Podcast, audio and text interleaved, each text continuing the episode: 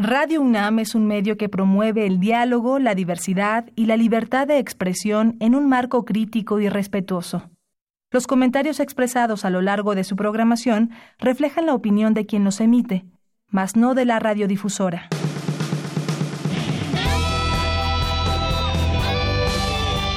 Prisma RU. Relatamos al mundo.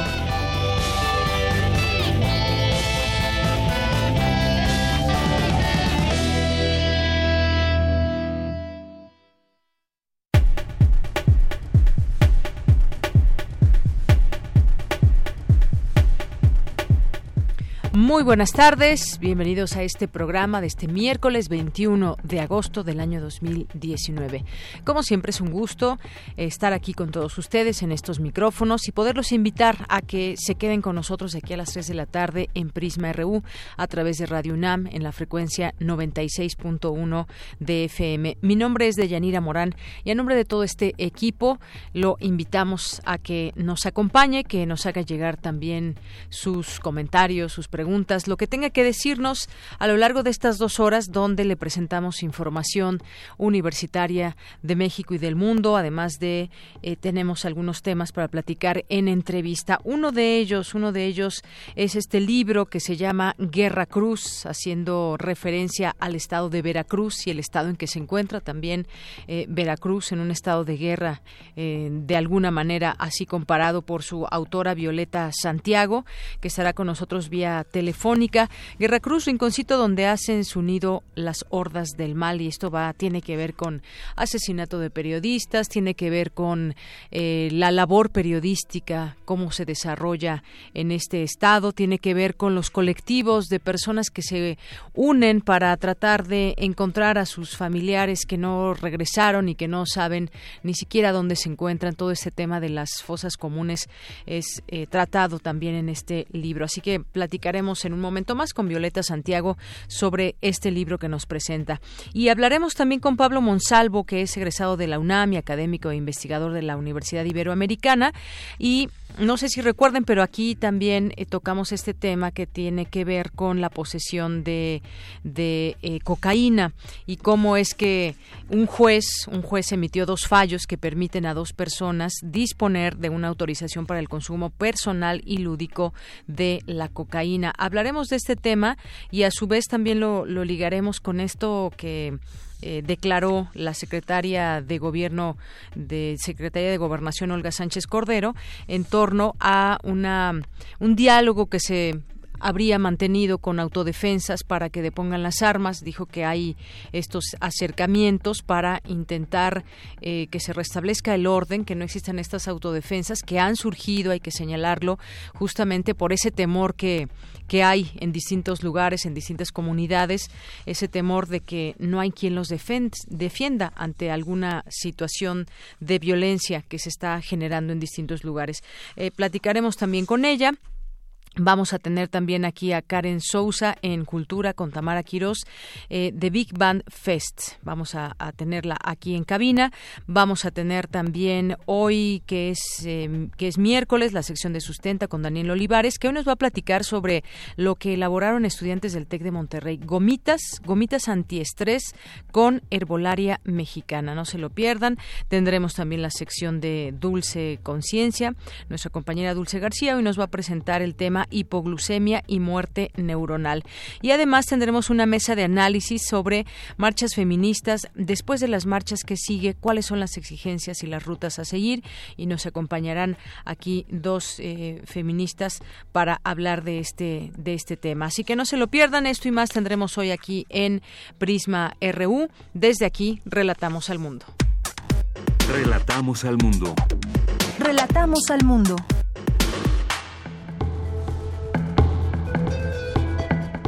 Es la una de la tarde con ocho minutos. En este miércoles 21 de agosto, en resumen, en los temas universitarios, inicia las actividades para conmemorar los 80 años de la Facultad de Ciencias. Mi compañera Virginia Sánchez estuvo ahí y nos tendrá los detalles. Analizan especialistas los retos del nuevo CONACIT. Cindy Pérez Ramírez también nos ampliará la información más adelante. Académicos e investigadores piden un parlamento abierto para la discusión de la nueva Ley General de Ciencia y Tecnología. Cristina Godínez nos tendrá los detalles. En los temas nacionales, de cara a la renovación de la dirigencia nacional de Morena, el presidente Andrés Manuel López Obrador llamó a los morenistas a no recurrir durante el proceso interno al fraude o a prácticas como el acarreo, la inducción al voto, el amiguismo o la manipulación. Ojalá que le hicieran caso. La desaceleración de la economía es mayor a lo anticipado, declaró Alejandro Díaz de León, gobernador del Banco de México. Los feminicidios aumentaron 150% en los últimos cuatro años y las violaciones se incrementaron 37% en el mismo periodo, según datos oficiales. Elementos de la Policía Estatal desalojaron esta mañana a estudiantes normalistas que tomaron la caseta de cobro San Cristóbal de las Casas, Tuxtla Gutiérrez. El hombre acusado de golpear al periodista Juan Manuel Jiménez cuando transmitía en vivo durante la manifestación de mujeres del viernes pasado fue detenido ya esta mañana. Y en los temas internacionales, el gobierno de Estados Unidos anunciará su intención de mantener a familias migrantes detenidas el periodo que dure su proceso, sin límite en el tiempo en el que pueden ser detenidas, según funcionarios del Departamento de Seguridad Nacional citados por la cadena NBC. Hoy en la UNAM, ¿qué hacer y a dónde ir? La Casa de las Humanidades te invita a la presentación del libro Vivir para Conservar, tres momentos del pensamiento ambiental mexicano, antología, de Juan Humberto Urquiza y Enrique Provencio Durazo, que se llevará a cabo hoy a las 18 horas en el auditorio de la Casa de las Humanidades, ubicada en calle Presidente Carranza, número 162, en Coyoacán. La entrada es libre. Recuerda que hoy 21 y mañana 22 de agosto se llevan a cabo las sesiones informativas para realizar tu servicio social o voluntariado en el programa Adopta un Amigo 2019-2020. Si eres alumno de los últimos semestres de nivel superior de la UNAM, asiste hoy y mañana de 11 a 17 horas al aula principal de la Dirección General de Orientación y Atención Educativa, ubicada entre las Facultades de Arquitectura e Ingeniería en Ciudad Universitaria. El Museo Universitario del Chopo te invita a disfrutar de la exposición Caminanta del artista Lourdes Grobet, integrada por fotografías, videoinstalaciones, libros de viaje y cine documental que resaltan la necesaria movilidad de esta artista para establecer un diálogo en diferentes direcciones, su propio desplazamiento físico para ejercer el poder de la mirada fotográfica. Disfruta de esta muestra que se encuentra disponible en la Galería Ellen Escobedo del Museo Universitario del Chopo. La entrada es libre.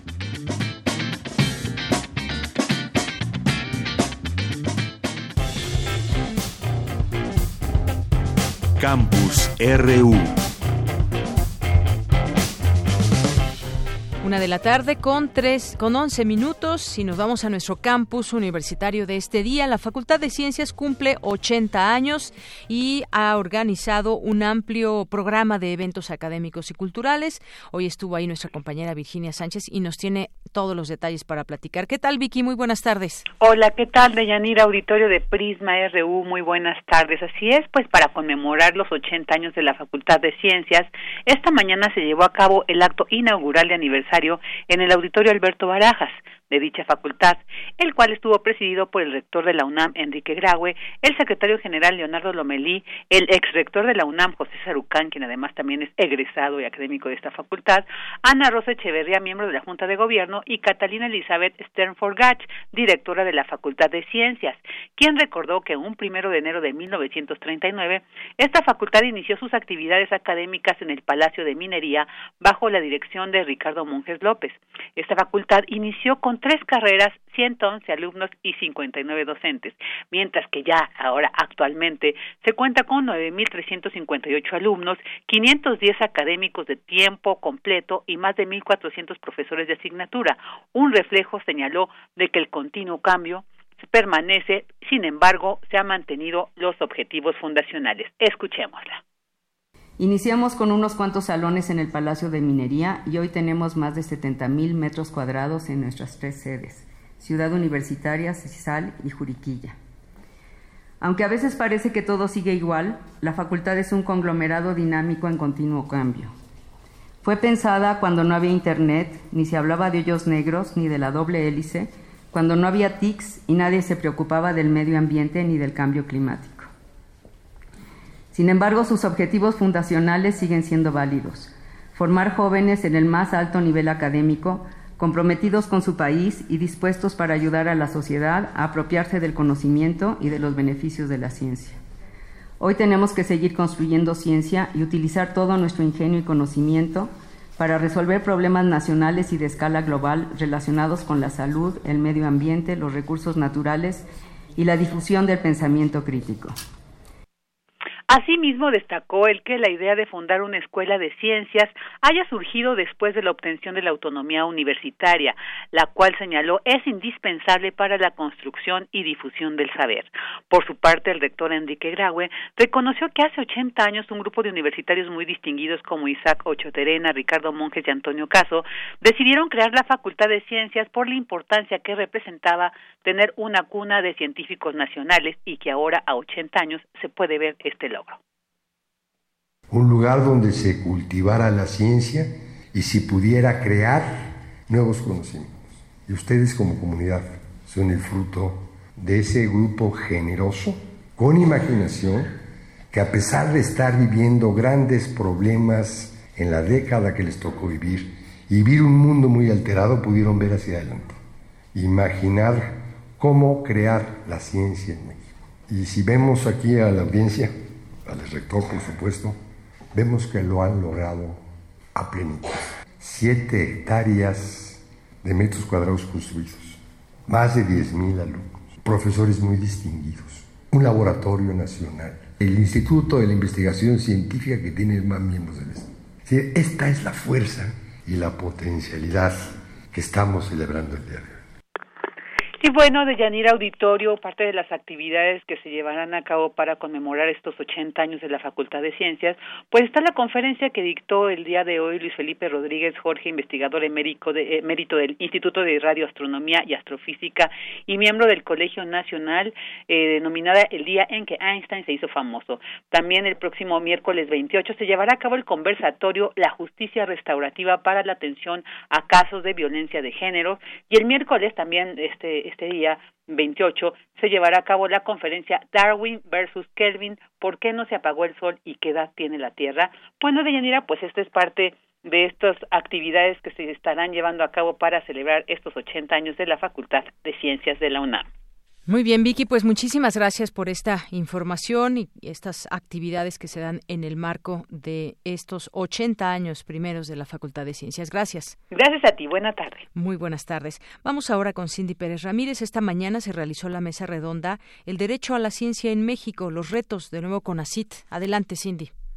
Deyanira, es un gusto saludarte. Muy buenas tardes. En el marco del ciclo de conferencias y mesas de diálogo Ciencia por México, se realizó el encuentro El Derecho a la Ciencia en México, los retos del nuevo CONACIT, en donde el director del Instituto de Investigaciones Jurídicas de la UNAM, Pedro Salazar Ugarte, señaló que la Ley General de Ciencia, Tecnología e Innovación que está a discusión debe ser un instrumento claro, eficaz y breve para que no sea polémico y controvertido en su aplicación. Es muy importante desarrollar desarrollar en la ley con precisión qué es lo que implica aspecto contenido en la fracción quinta del artículo tercero constitucional y en pactos internacionales de derechos humanos, que es el derecho humano a participar en el progreso científico. Es muy importante dotar de las características institucionales y normativas necesarias a lo que establece la fracción séptima, que es la libertad de investigación y de ciencia. La necesidad de encontrar la mejor ley para lograr una coordinación adecuada entre todos los órdenes de gobierno y también, hay que decirlo, entre el sector privado, público y social. La garantía del derecho al progreso científico implica necesariamente, porque así es, obligaciones para el Estado, no necesariamente para el CONACID, no necesariamente para el sistema, sino para el Estado como entidad responsable de garantizar los derechos. Por su parte, Raúl Contreras Bustamante, director de la Facultad de Derecho también de esta Casa de Estudios, dijo que existen muchos retos a los que se enfrentan las ciencias sociales y humanidades y que, bueno, pues no se les ha dado la importancia requerida. La ley de ciencia y tecnología vigente tiene por objeto regular los apoyos que el gobierno federal está obligado a otorgar para impulsar, fortalecer, desarrollar y consolidar la investigación científica el desarrollo tecnológico y la innovación general en el país. Por su parte, la actual ley orgánica del CONACYT lo define como la entidad asesora del Ejecutivo Federal, especializada en articular las políticas públicas del gobierno federal para promover el desarrollo de la investigación científica y tecnológica, la innovación, el desarrollo y la modernización tecnológica del país. Al leer ambas leyes, tal parece que la visión de lo que se entiende por ciencia se reduce a las ciencias naturales, a la biotecnología, a la ingeniería, etc., y de manera muy reducida al concepto de las ciencias sociales. Las ciencias sociales y las humanidades no tienen, hasta hoy en día, la presencia que deberían de tener en la legislación ni en las políticas públicas, lo cual les impide ocupar el papel que de sobra deben tener dentro de nuestra sociedad. De Yanira cabe recordar que hay artículos particularmente sensibles en la propuesta de ley que versan sobre la composición de la Junta de Gobierno del CONACYT, como se está proponiendo el Consejo Nacional de Humanidades, Ciencia y Tecnología, y sus órganos consultivos, casi todos nuevos, con excepción de la Asociación Nacional de Universidades e Instituciones de Educación Superior, ANUYES, cuyo papel está revalorado. Otro asunto políticamente delicado es el de las facultades del CONACYT respecto de los centros públicos de investigación referidas a su creación, transformación, disolución o extinción, así como a sus capacidades para decidir sobre los usos de los recursos autogenerados. Hasta aquí el reporte. Muy buenas tardes. Gracias, Cindy. Muy buenas tardes. Y vamos ahora con mi compañera Cristina Godínez. Académicos e investigadores piden un parlamento abierto para la discusión de la nueva Ley General de Ciencia y Tecnología. Adelante, Cristina. Deyanira, un saludo para ti y para el auditorio de Prisma RU. En la presentación de la Red Prociencia MX, Educación, Humanidades, Salud y Tecnología en México, conformada de manera plural con académicos de distintas universidades y centros de investigación, sus integrantes expresaron que la nueva ley puede ser una gran oportunidad para impulsar al sector, pero su éxito dependerá de que sea discutida de manera abierta. Es el doctor David Romero del Centro de Ciencias Genómicas de la UNAM. ¿Qué es lo que deseamos? Deseamos abrir un los diferentes órganos de gobierno que están involucrados en el desarrollo de políticas científicas. Sí vemos con cierta preocupación una cierta cerrazón como para esa, para esa participación. Deseamos ser escuchados, deseamos reunir voces, no pretendemos ser la única voz, pero desde luego sí una importante como para dirigirse a ese gobierno. Y estamos convencidos de que las buenas ideas, el desarrollo de nuestro país, va a surgir a través del concurso de diferentes puntos de vista.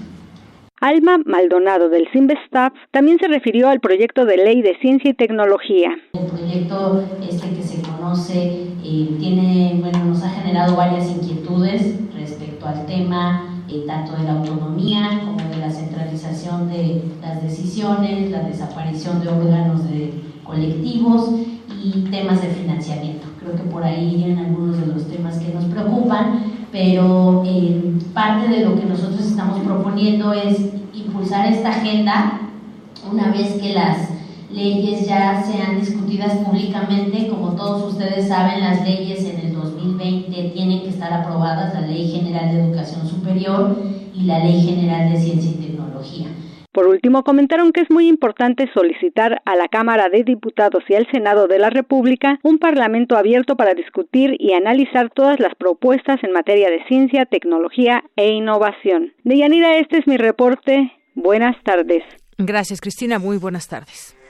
Porque tu opinión es importante, síguenos en nuestras redes sociales, en Facebook como Prisma RU y en Twitter como arroba PrismaRU. Queremos escuchar tu voz. Nuestro teléfono en cabina es 55 36 43 39. Una de la tarde con 22 minutos. Ya está en la línea telefónica Violeta Santiago, periodista allá en Veracruz.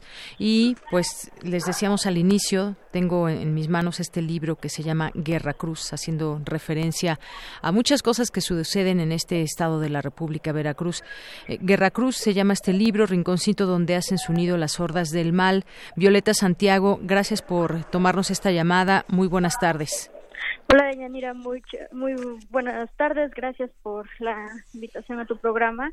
Y pues sí, efectivamente, este libro llamado Guerra Cruz, que es una unión entre la palabra guerra y, Veracruz, esta unión que se formó hace muchos años eh, en redes sociales principalmente, pues habla sobre eh, lo que ha sucedido en este estado en la última década y bueno, sobre todo de la descomposición eh, social que la violencia ha generado en esta entidad del país. Así es, es un, es un libro donde nos eh, llenas de hechos y de situaciones que suceden, eh, sobre todo en los últimos años allá en Veracruz, un lugar muy peligroso para el periodismo. Haces un recuento de los distintos periodistas de los últimos tiempos que han sido asesinados debido a su labor, muchas veces amenazados. Eh, me gustaría que nos platiques un poco durante estos años que abarca tu, tu investigación y este libro, que hacia dónde se va en este tema algo ha mejorado la denuncia, el hacer visibles estos casos, algunos de verdad muy emblemáticos que han sido desde allá, todas las, las, eh, las personas cuentan, todos los periodistas, pero hubo casos en especial eh, como el de Rubén que tuvieron ciertas características. Platícanos un poco, pues eh, engarzando también al ambiente que hoy se vive allá en Veracruz. Pues bueno, básicamente la primera parte del libro trata sobre la situación del periodismo en Veracruz, cómo es ejercer en el Estado. Y bueno, es también un, recuento, una recapitulación eh, y conformación de los perfiles de 22 periodistas que fueron asesinados del 2011 al 2018. Lamentablemente apenas eh, a inicios de este mes pues se generó un caso más y por lo que ya son 23 en, en esta década, pero eh, no nada más eh, abordo eh, eh, los perfiles, lo que fue la vida de estos periodistas amenazados y asesinados, sino que también hago énfasis en, en entrevistar a los periodistas que han sobrevivido amenazas, a malas situaciones e incluso a la precariedad laboral que también se tiene que decir, eh, al menos en provincia, eh, la situación del, del periodismo en, eh, de materia económica es muy mala. la mayor parte de, de los colegas tienen que tener más de dos trabajos para poder subsistir y bueno, la mayoría de estos trabajos sin prestaciones laborales o algún tipo de, de seguridad. Entonces, esta primera parte, hablando nada más de, de las muertes que se han dado en el ámbito del periodismo, de la violencia, que no solamente, y, y acoto eso, no solamente viene de, de los grupos delincuenciales, sino también del mismo gobierno, sino también eh, lo que es ser periodista y sobrevivir en Veracruz dentro de esta profesión. Así es, son eh, estas distintas entrevistas que haces, que son números para reflexionar, como bien lo apuntas, fueron 53 periodistas del norte, centro y sur de Veracruz para hacer esta muestra sobre la situación general, económica y hasta psicológica del periodismo en el Estado. Entrevistaste a 34 hombres, a 19 mujeres y que esta eh, información que nos presentas nos da cuenta de, por ejemplo, cuál es ese perfil de los de los periodistas, quiénes están quiénes están haciendo estas coberturas muchas veces peligrosas, qué estudios tienen, cuáles son los sueldos, prestaciones, cómo lo consideran y cómo lo ven desde dentro de un medio de comunicación los propios periodistas. Esto es importante porque hay cosas que cambian cuando se hace periodismo en una ciudad grande a una a un lugar eh, a un estado de la República en la provincia. Cambian muchas cosas eh, también eh, Violeta en este sentido y uno de ellos destacas pues es la el tema económico por ejemplo. Así es, hacer periodismo en los estados, hablando de especialmente de Veracruz, es bastante complicado. En muchas ocasiones eh, bueno son 212 municipios. En ciudades pequeñas un reportero o corresponsal se puede encargar de, de toda la información. Y hablo desde cuestiones políticas sociales culturales hasta los hechos de nota roja.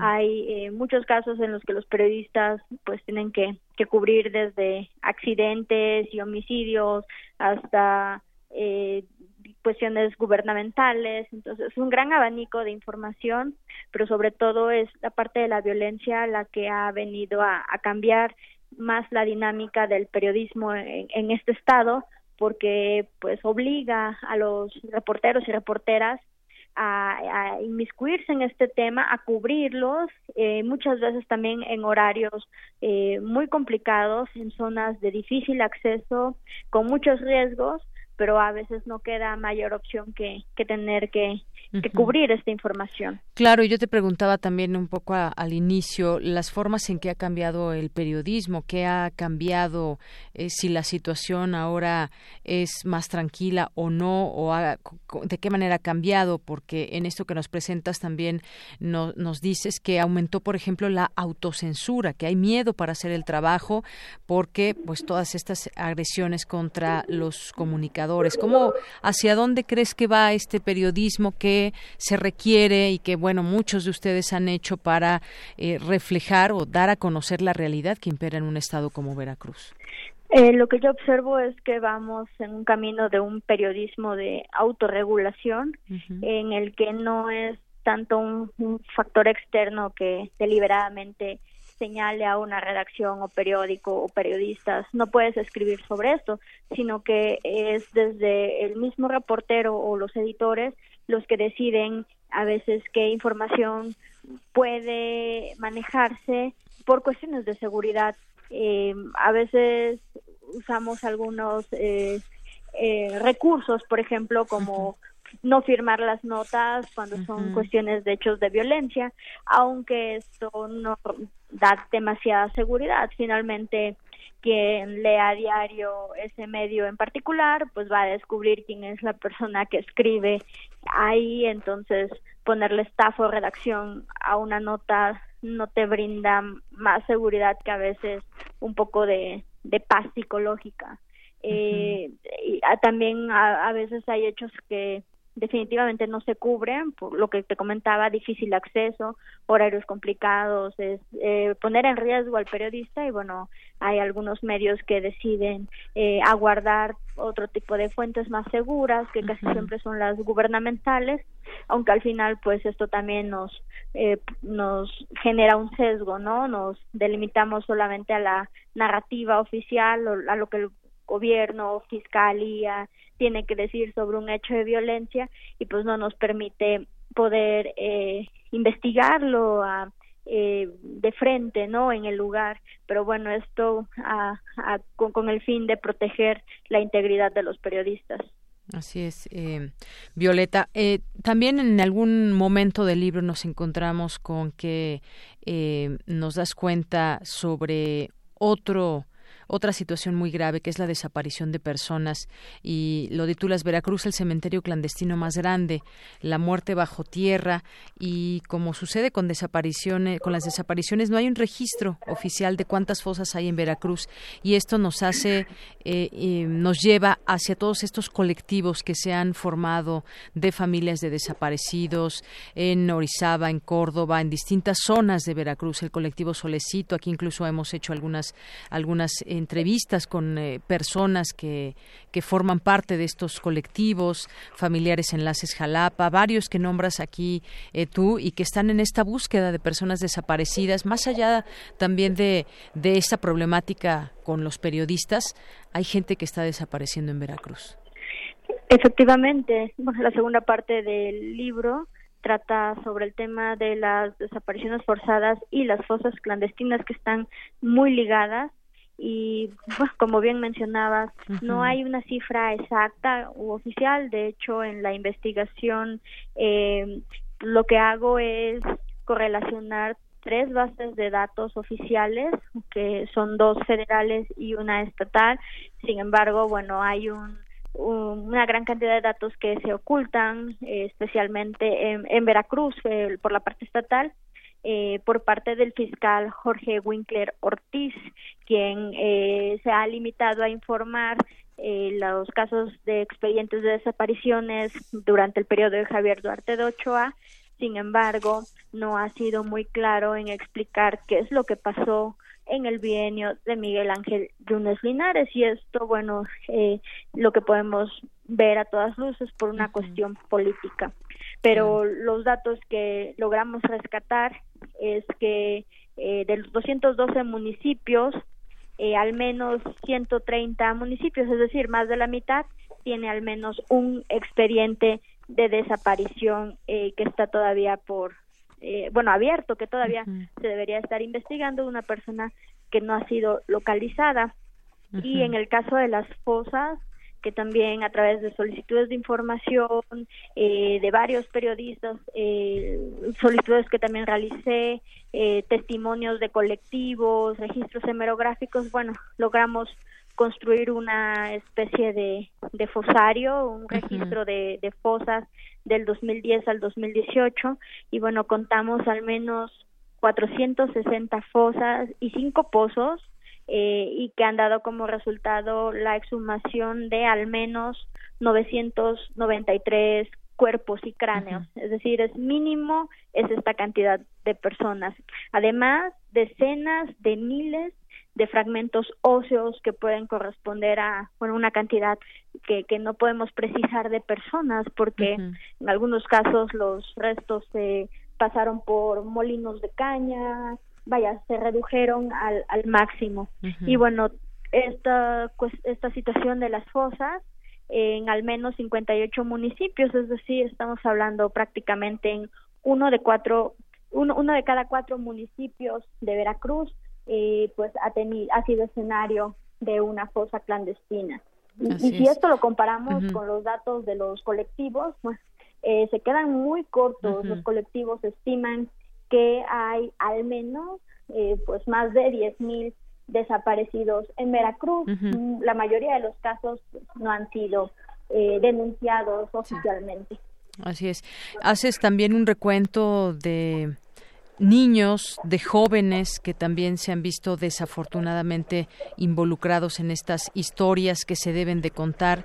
Y bueno, pues finalmente terminaría también con esto de qué pasa en Veracruz. En Veracruz no pasa nada, eh, cambian los gobernadores, cambian las autoridades, pero qué, qué, hacia dónde vamos en este, en este tema. Decías en la parte última del libro, eh, acababa de, de tomar posesión el último, el último gobernador, porque ya sabemos cómo fueron las cosas con Javier Duarte.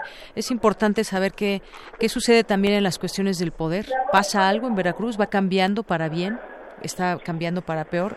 Preguntas que, que nos dejas también con el libro. Sí, pues prácticamente el libro lo terminé de escribir en el 2018. Para entonces ya sabía del triunfo de Cuitláhuac García Jiménez, con lo que se da la tercera transición política de Veracruz, que es un, un, caso ejemplar porque se empalma también con la situación nacional, ¿no? Un estado gobernado por 80 años por el mismo partido, por el PRI, después hace esta transición política hacia el Partido Acción Nacional y bueno, ahora en el 2018 cambia con el nuevo partido y bueno, llega eh, García. Eh, sin embargo, en cuestión de, de, violencia, al menos de datos estadísticos, eh, la situación en Veracruz es todavía más grave que en años anteriores. Y eso es algo, eh, es, un fenómeno que, que llama mucho la atención porque a pesar de, de los horrores que se documentaron y que pusieron durante el tiempo de Javier Duarte, en términos de, de ciertos delitos eh, en el gobierno que, que lo precedió fue peor y actualmente también estos eh, índices son más altos. Esto lo que eh, nos demuestra es que eh, la violencia se ha enraizado y que se ha expandido e incluso ha rebasado a las mismas instancias gubernamentales, lo que nos lleva a ver que independientemente de quién esté al mando, la violencia los ha superado de todas formas. Obviamente quienes están a, cargo del poder pues tienen la, la obligación y responsabilidad de implementar las políticas públicas pertinentes para poder eh, garantizar la seguridad a, sus gobernados. Pero bueno, hasta el momento eh, la mayoría de estas políticas o, no, o han fallado o no han demostrado su efectividad. El último gobernador señalaba, daba un plazo de al menos dos años para que bajaran los niveles de inseguridad. Eh, más recientemente el presidente de la República fue a Veracruz y pues acortó este plazo para octubre de este año.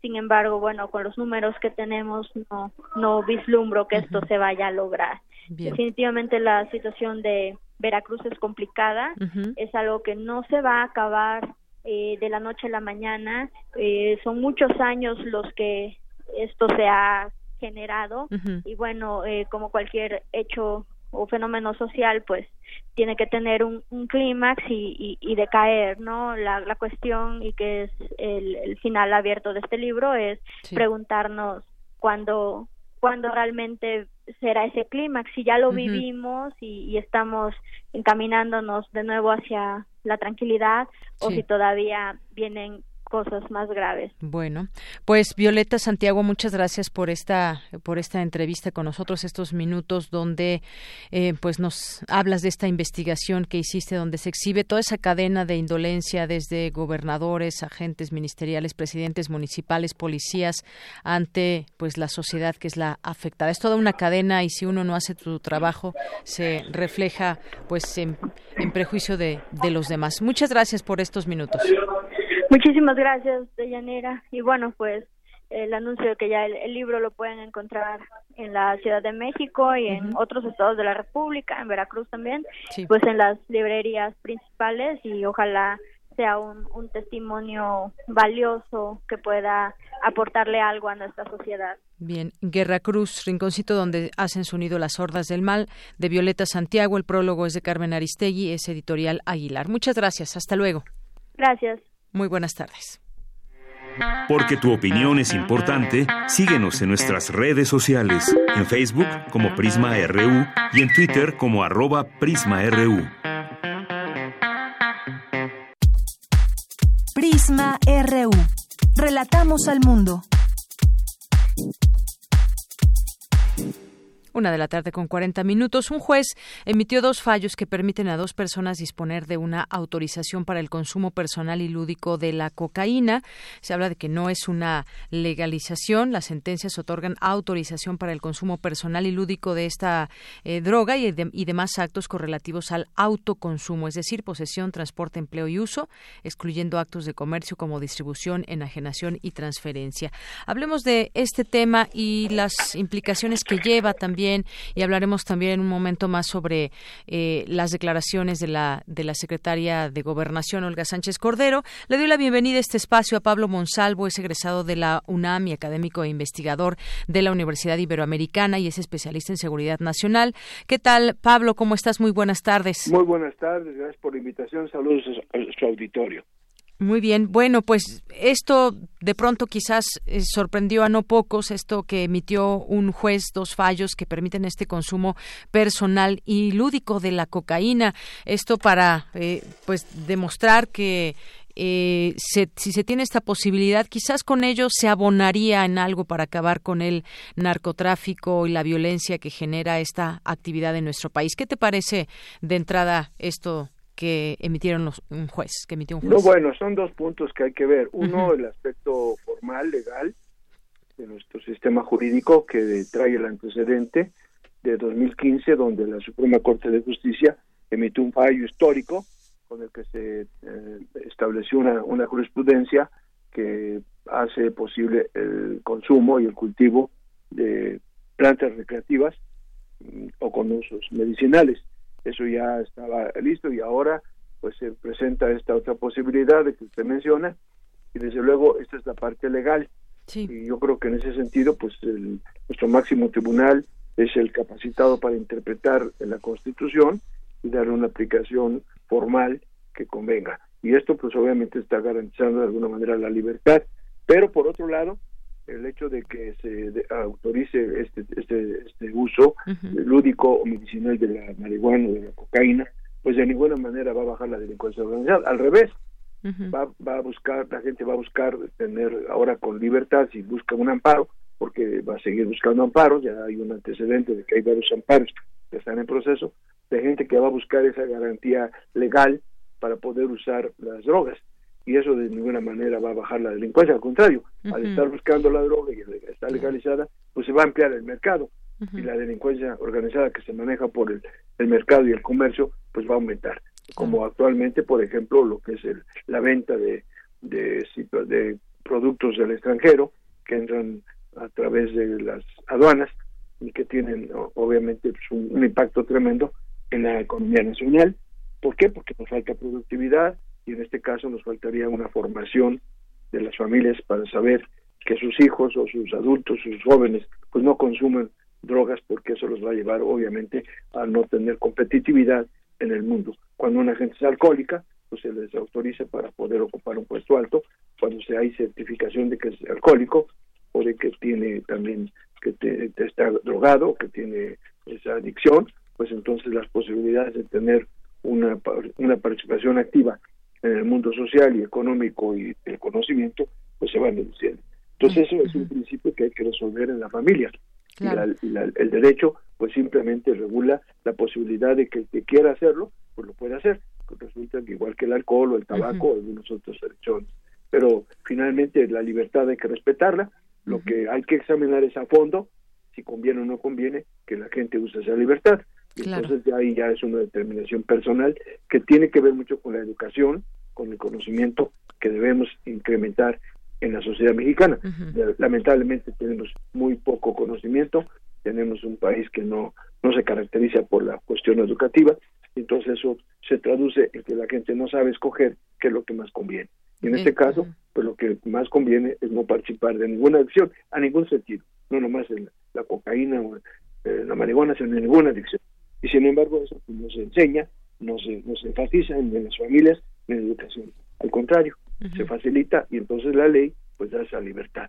Por eso son dos aspectos que hay que considerar. El legal, que está en, la, autoridad que está eh, eh, tiene autorización para poder eh, experimentar y para poder declarar y para poder aplicar y para poder interpretar la epistemología de la ley, que es la Suprema Corte de Justicia, y ahí pues todos tenemos que respetar porque es parte de nuestro sistema jurídico. Pero por otro lado, pues no alimentar la situación que basados en esa libertad jurídica, pues entonces tengamos un país alcohólico o drogadicto. Claro, no, y, sobre todo, no, y no, no me refería precisamente a eso, por este caso vamos a acabar con lo que sucede y demás, sino que se pone quizás esta reforma de la política de drogas que no empieza ni se agota con, con el cannabis, que es algo que en algún momento se ha puesto. Primero vamos a empezar por eh, hablar sobre la marihuana, eh, su posible legalización, sino que el resto de los mercados también pueden ser regulados, porque a final de cuentas son drogas, será una, será más más natural que la otra, pero finalmente el mercado de las drogas es,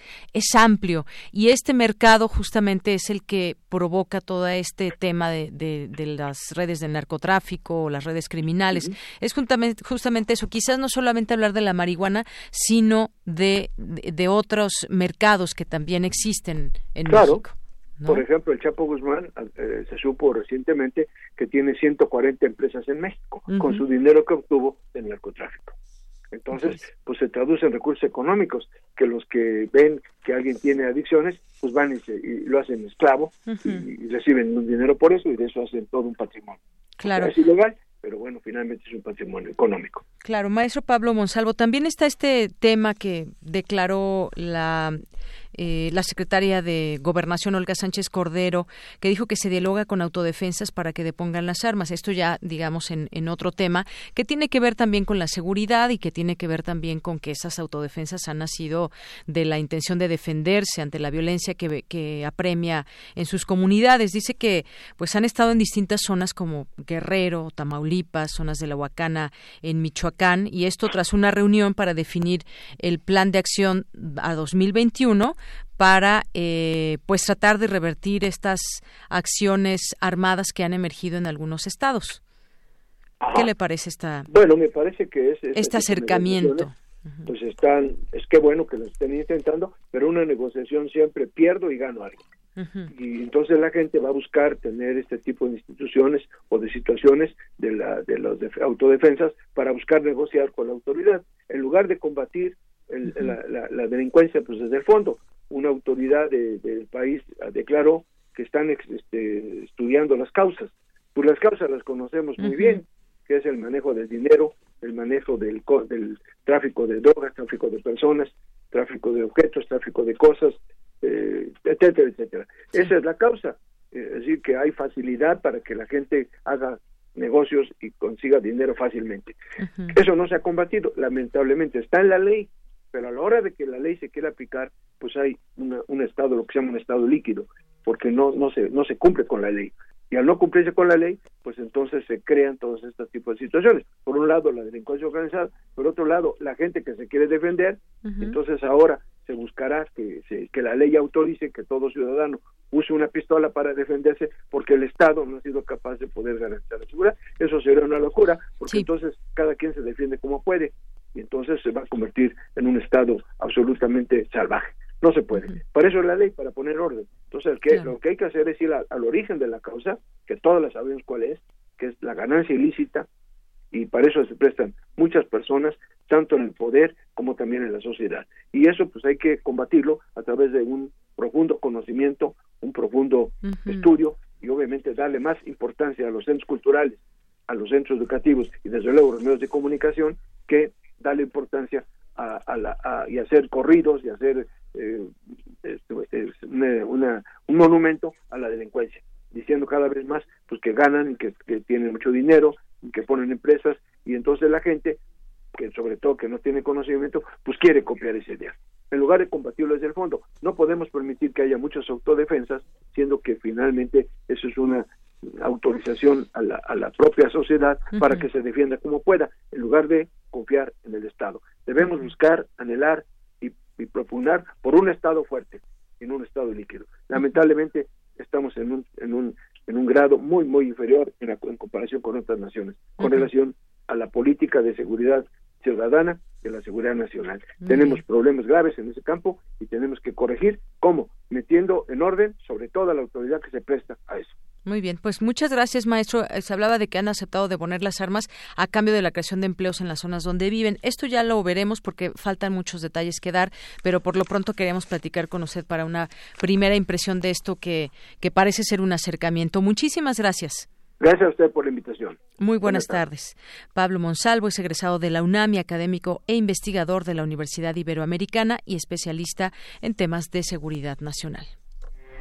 Porque tu opinión es importante, síguenos en nuestras redes sociales, en Facebook como Prisma RU y en Twitter como arroba PrismaRU.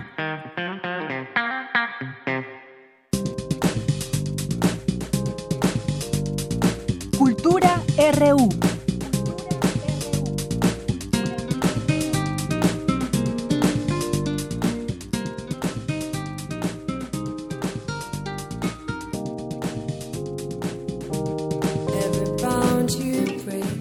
Step you take, I'll be watching you.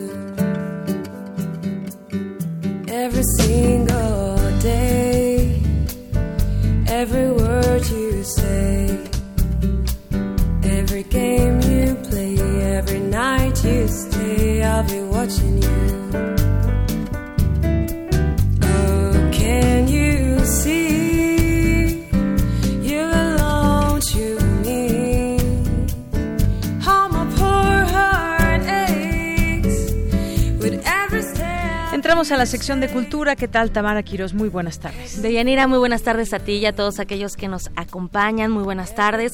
Gracias por seguir en sintonía de Prisma RU, por seguir en sintonía de Radio UNAM. Deyanira, ¿qué tal la canción con la que iniciamos hoy? ¿Qué tal pues el muy ritmo? rica, muy rica para estar. Se vale bailar, se vale acercarse y o moverse. disfrutando, simplemente escuchando la canción. moverse cadenciosamente también se vale. Hoy escuchamos Every Breath You Take, eh, pues un tema clásico de The Police interpretado por Karen Sousa. Esa gran voz, esa gran voz que escuchamos es Karen Sousa y hoy nos acompaña en cabina. Karen, siempre es un gusto recibirte en este espacio. Qué bueno que nos visitas. Muchísimas gracias por la invitación. Al contrario, oye, directamente desde Argentina, que bueno, eres de Argentina, pero no sé de dónde vengas, del avión prácticamente. sí, no, bueno, llegué hace dos días. Vengo desde Buenos Aires, sí. oye, y te vas a presentar, bueno, hemos durante todo este mes se han realizado una serie de conciertos como parte del Big Bang Fest. Y bueno, tú también participas con dos fechas, 28 y 29 de agosto.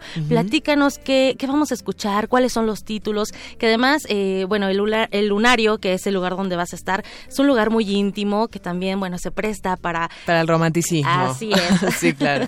Sí, em, vamos a estar en el cierre, como decías, de, este festival tan hermoso eh, que nos han propuesto participar. Si bien lo nuestro es como un jazz un poco más íntimo, también como lo describías muy bien, eh, nos han propuesto participar en el marco del Big Bang Fest y bueno, lo primero que pensé fue en Joe Detien, que es con quien hemos trabajado como trompetista, no, no con su big band, y, la verdad que desde un primer momento fluyó y es sensacional trabajar con una persona como él porque eh, la capacidad que tiene, eh, bueno, es inconmensurable, así que súper contenta. Y va a haber un poco propio del género del big band, respondiendo tu pregunta de qué vamos a escuchar. Vamos a hacer un poco de foco en el Big Band, eh, pero también hay un recorrido por los discos. Ya por los cuatro discos hay un recorrido, eh, hay un picoteo por cada uno y hay un coqueteo, vamos a decirlo así, con lo nuevo, que ahora de aquí me voy a Los Ángeles a grabar el nuevo disco, así que ahí hay un poco de eso. Excelente. Oye, Karen, bueno, para la gente que, que nos está escuchando, hay que contarles que ya hay una gran trayectoria detrás. Durante mucho tiempo, bueno, eh, formaste parte de, digamos, de, de muchos discos también, eh, no como Karen Sousa, pero tu voz es irreconocible, es un sello que ya, ya traes tú de nacimiento. Y bueno, estos cuatro discos que mencionas, de hecho, aquí estuviste en algún momento, me parece que fue hace dos años, cuando presentaste el último disco acá con nosotros. Entonces, eh, bueno, ¿Qué nos, ¿Qué nos estás preparando? ¿Para cuándo sale? ¿En 2019 a finales? ¿En 2020? Digo, también para que la gente pues vaya ahí preparando. sí. Eh, sí, va a ser para las fiestas, así que tenemos, tenemos para celebrar para rato. Me parece que es una buena época también, ¿no? Bueno, las cosas se dieron así, todo se da muy natural eh, en este proyecto, así que eso también me gusta mucho. Y sí, yo creo que lo vamos a tener para fines de año, así que podemos, podemos brindar también por el nuevo disco y, por la música, ¿no? Sobre todo. Es un disco de canciones nuevas. Em, el año pasado fui a visitar a mis amigos a Los Ángeles, como lo hago periódicamente y de repente nos pusimos a charlar y de repente nos pusimos a escribir y de repente teníamos un montón de canciones. Eh, así que con esa naturalidad se dio y, sobre mis expectativas 100% creo que estamos en un momento madurativo del proyecto que es muy bueno y, y, nos sentimos muy bien ¿no? al respecto. Así que creo que eso se va, se va a sentir y, y bueno, y la verdad que me llena de alegría poder no poder eh, compartir música música nueva con, con la audiencia que yo sé que están esperando de los artistas siempre que que, tengamos canciones nuevas o, interpretaciones nuevas, ¿no? Pero algo, algo nuevo para mostrar. Oye, y en cuanto a estas dos fechas en el lunario, eh, bueno, ya nos contaste que vas a participar con el gran Joe Tetien. y, bueno, me interesa saber los arreglos, cómo ha sido esta mancuerna. Digo, ya has trabajado con él y él también ha trabajado eh, contigo, con grandes artistas de renombre también. Eh, ¿Cómo ha sido esta mancuerna para esta presentación en específico aquí en México? Bueno, Joe estuvo encargado de todos los arreglos, algunos eh, son propios de él, algunos fueron específicamente para, sobre todo nuestro segundo disco, Tel Sousa, nuestras canciones propias, eh, él hizo todos los arreglos, así que ha sido un trabajo arduo, sobre todo la parte de, escribir que le tocó a, Joe, eh, pero muy fluido, tenemos una empatía estética muy poderosa, todo lo que él me propone me gusta, todo lo que yo le propongo le gusta, así que desde un primer momento ha sido, ha sido fluido, pero mucho trabajo, ¿no? Contar con esa cantidad de metales sobre el escenario es requiere otro trabajo y otro otro nivel de concentración, ¿no? Claro. Oye, Karen, ¿y cómo ha cambiado Karen Sousa? ¿Qué, qué nos podrías decir de, de, Karen en este 2019, haciendo una retrospectiva a los primeros discos, al, al 2010, no sé, se me ocurre, una, una década atrás? Sí, bueno, a ver, yo lo que me llevo siempre es la experiencia, ¿no? Y creo que eh, el subirse al escenario y a escenarios tan distintos. Este año nos tocó ir a China.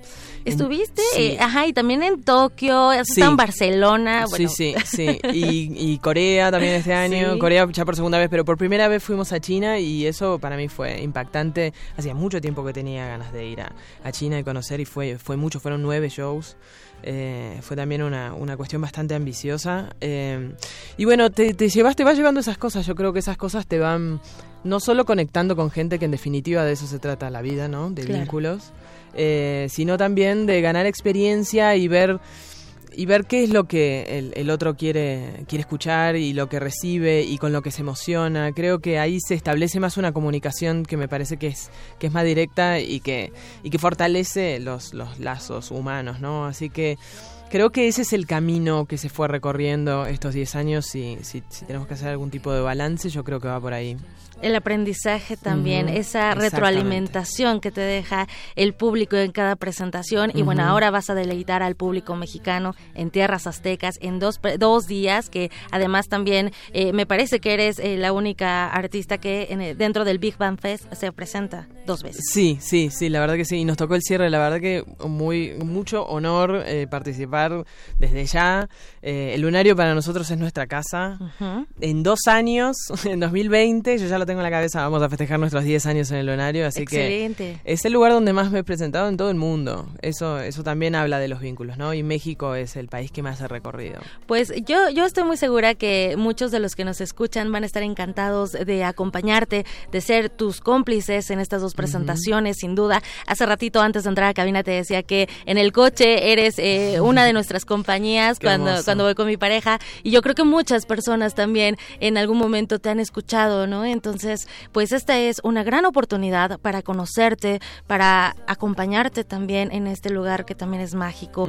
Sí, con las lucecitas oscuras y luego con tu voz. no, bueno, ya quiero que sea 28 y también 29 de agosto. Karen Sousa, esperemos que tengas mucho éxito. Muchísimas gracias. No solo en estas presentaciones, sino también con el próximo disco y que también nos visites para que nos des ahí una probadita Vamos de a volver, nuevo disco. Seguro, Muchas gracias por tu visita, Karen Sousa. Y bueno, de Yanira nos despedimos esta tarde. Les deseamos que estén muy bien. Saludos a todos. Saludos a todos. Muchas gracias, Tamara. Gracias, Karen Sousa, por venir aquí a, a Radio Nama Prisma RU. Vamos a hacer un corte. Regresamos a la segunda hora de Prisma RU.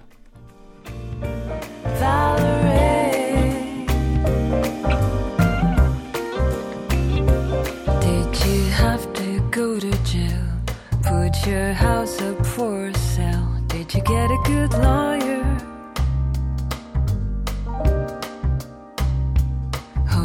Didn't catch a tan. Hope you find the right man who'll fix it for you. Are you shopping anywhere? Change the color of your hair. Are you busy? And did you have to pay that fine? You were dodging all the time. I used to daisy.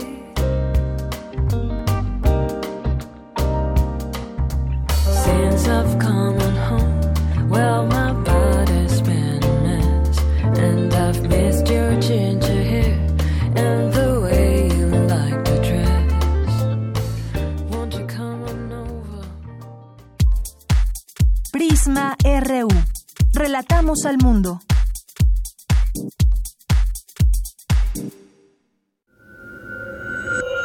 Escuchas 96.1 de FM.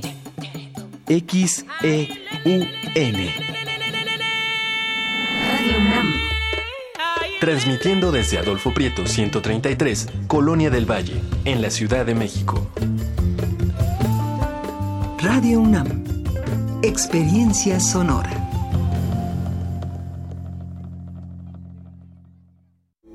Tres veces maullará el gato atigrado, tres veces y una más gritará el erizo, y entonces la arpía anunciará que llegó el momento. Como cada año durante esta alineación planetaria, lo más oscuro del cine contagiará nuestra ciudad y nuestra estación de radio. Macabro, Festival Internacional de Cine de Horror de la Ciudad de México, llega a Radio UNAM durante todo el mes de agosto, acude a la sala Julián Carrillo para sufrir con la exquisita selección de este año. Te esperamos en Adolfo Prieto 133, en la Colonia del Valle, cerca de Metrobús Amores. La entrada será libre. Consulta fechas y horarios en www.macabro.mx y en www.radio.unam.mx. Invitan Macabro, Festival Internacional de Cine de Horror de la Ciudad de México y Radio UNAM. Experiencia sonora.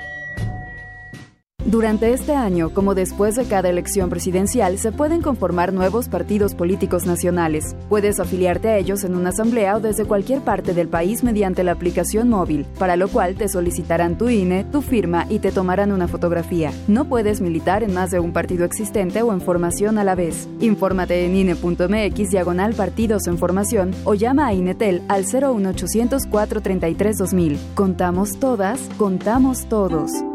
INE. La experiencia cultural más importante del año está por comenzar. El Festival Internacional Cervantino trae para ti 2.000 artistas de todo el mundo, con Canadá y el estado de Guerrero como invitados. Del 9 al 27 de octubre. Ven a compartir la magia y la fiesta en las calles y recintos de Guanajuato. Consulta la programación en festivalcervantino.gov.mx o en redes sociales. Secretaría de Cultura. Gobierno de México. Este libro va a contener una de dos historias trascendentes. La vuelta de un hombre con un antiguo amor o la oportunidad de un hijo de hacer las paces con su padre. Los lunes de teatro de Radio UNAM te invitamos a ver cómo Julián y Bernardo intentan reconciliarse con su pasado en la puesta en escena El Encuentro, de Daniel García todos los lunes de agosto a las 20 horas en la sala Julián Carrillo de Radio UNAM. Adolfo Prieto, 133 Colonia del Valle, cerca del Metrobús Amores. Entrada libre.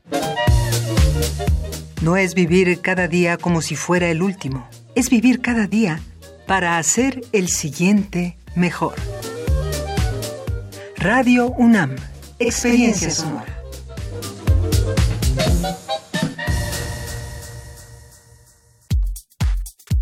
Tu opinión es muy importante. Escríbenos al correo electrónico prisma.radiounam@gmail.com.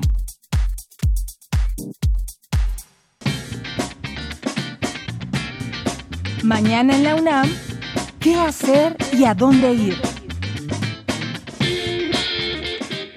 El Centro de Investigaciones Interdisciplinarias en Ciencias y Humanidades realiza el foro Reflexiones Actuales sobre Feminicidio, con la participación de los investigadores Marta Patricia Castañeda, Emanuela Borsachelo, de la Universidad Complutense de Madrid, y Roxana Aguilar, de la Oficina de Naciones Unidas contra la Droga y el Delito. Este foro se llevará a cabo los días 22 y 23 de agosto, de 11 a 14 y de 16 a 19 horas, en el auditorio del Centro de Investigaciones Interdisciplinarias en Ciencias y Humanidades, ubicado en el piso 4 de la Torre 2 de Humanidades, en Ciudad Universitaria. ¿Te gusta la literatura fantástica? La Facultad de Filosofía y Letras te invita al sexto coloquio internacional Literatura Fantástica Hispanoamericana, bajo la coordinación de la doctora Alejandra Amato. Este coloquio se llevará a cabo los días 22 y 23 de agosto de 10 a 19 horas en la sala A de la Facultad de Filosofía y Letras en Ciudad Universitaria. La entrada es libre y el cupo limitado. La Defensoría de los Derechos Universitarios te invita al conversatorio Universidad Diversa, Incluyente y Multicultural, que se llevará a cabo mañana 22 de agosto de 8.30 a 17 horas en el Auditorio Ho Chi Minh de la Facultad de Economía o sigue la transmisión en vivo en el sitio www.defensoría.unam.mx. Para Prisma RU, Daniel Olivares.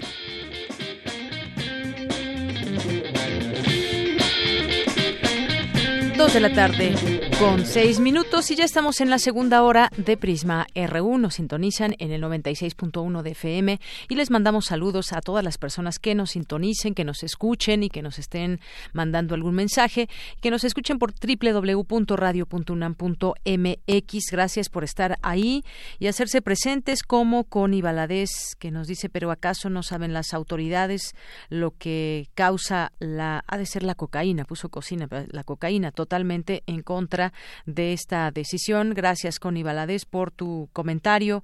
Patricia González también, muchas gracias por estar aquí presente. Cristian Acevedo, eh, a nuestros amigos de Tlachinoyan, que en algún momento hemos aquí entrevistado y que, bueno, siguen también esta, esta cuenta de Prisma RU. Eh, Román Hernández García, también muchos saludos. Abimael Hernández, Armando Cruz, buen día, listo para escuchar. Eh, muchas gracias, Armando Cruz, gracias por tu, por tu mensaje. Casi todos los días dice que escucha Prisma RU. Te mandamos saludos, si no más recuerdo, estás hasta Emiliano Zapata allá en Morelos, también a los amigos de difusión escénica, y también le mandamos saludos a Magdalena González, a Margeven, a Mario Islas, al doctor Miguel A. Guañeli, también ya dijimos a Abimael Hernández, todos los que estén aquí presentes, les mandamos saludos, gracias por estar con nosotros. Mayra Elizondo apareció ahora, dice saludos para mí, por favor, también, por supuesto, Mayra, te mandamos un saludo, un beso y un abrazo, por supuesto que siempre estás ahí presente. Muchas gracias. Bien, pues vamos a, vamos a continuar. Recuerde que también tenemos una línea abierta para usted ustedes al teléfono 5536-4339 y las redes sociales que ya conocen, arroba Prisma RU en Twitter y Prisma RU en Facebook. Bueno, pues vámonos a la información. Este miércoles 21 de agosto se conmemora el Día del Trabajador Social y mi compañera Cristina Godínez nos tiene información al respecto. Cristina.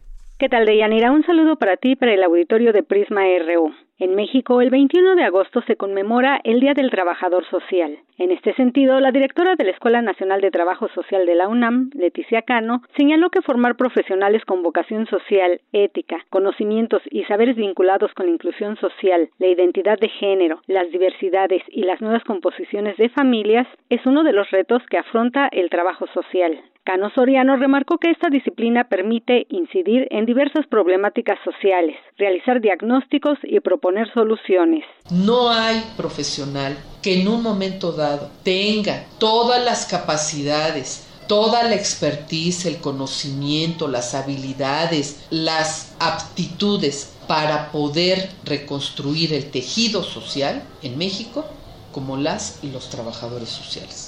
En la UNAM, más de 3.000 alumnos cursan esta carrera, tanto en licenciatura como en posgrado, además de la modalidad de sistema de universidad abierta y educación a distancia. La directora afirmó que debido a su conocimiento y metodologías en la generación de estrategias de intervención social, los trabajadores sociales tienen la capacidad de adaptarse al entorno en el que laboran para dar respuesta y alternativas a diversas problemáticas sociales, ya sea en el interior de las familias o en la complejidad de una comunidad. Esto porque el trabajo social es una herramienta indispensable para mejorar el desarrollo de la sociedad. Por último, dijo que es importante instituir el 21 de agosto como el Día Nacional de las y los Trabajadores Sociales, iniciativa que se encuentra en el Senado de la República. Deyanira, este es mi reporte. Buenas tardes. Gracias, Cristina. Muy buenas tardes. Vamos a continuar ahora con la sección de sustenta. Elaboran estudiantes del TEC de Monterrey gomitas antiestrés con herbolaria mexicana. ¿De qué se trata? Daniel Olivares nos cuenta. Adelante.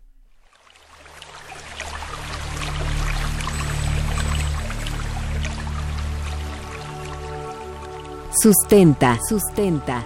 Innovación universitaria en pro del medio ambiente.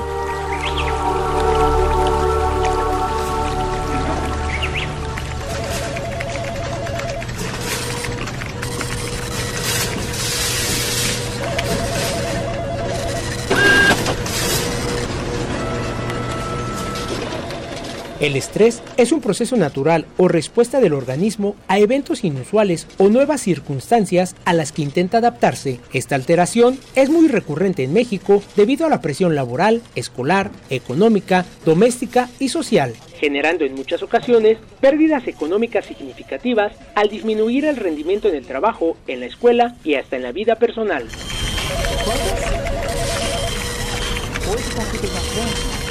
De acuerdo con la Organización Mundial de la Salud, México ocupa el primer lugar con 75% de su población con estrés, seguido de China con 73% y de Estados Unidos con 59%. Los síntomas son la desmotivación, la falta de energía y un menor rendimiento, también el agotamiento mental y la disminución a la tolerancia o a las exigencias sociales. En cuanto a las manifestaciones físicas que complementan el cuadro, están el dolor muscular y la fatiga, entre otros malestares. Ante esta realidad, estudiantes de la carrera de Ingeniería en Biotecnología del TEC de Monterrey, Campus Estado de México, elaboraron una gomita hecha con herbolaria mexicana que contribuye a reducir el estrés y ha sido probada entre la comunidad estudiantil de esta institución educativa. Nos explica la alumna Pamela Jiménez Tapia. Este proyecto inició debido a, una, materia que se llama Desarrollo de Alimentos y Bioproductos en el Tecnológico de Monterrey. De ahí nosotros tuvimos que identificar una un problema en la comunidad y este fue el, el, estrés que viven constantemente los alumnos del Tecnológico de Monterrey y así fue como nació GOM, que son las gomitas que incorporan herbolaria mexicana para aminorar los síntomas relacionados al estrés y las afecciones eh, relacionadas también a este, como que lo que son las gripas y algunos problemas digestivos.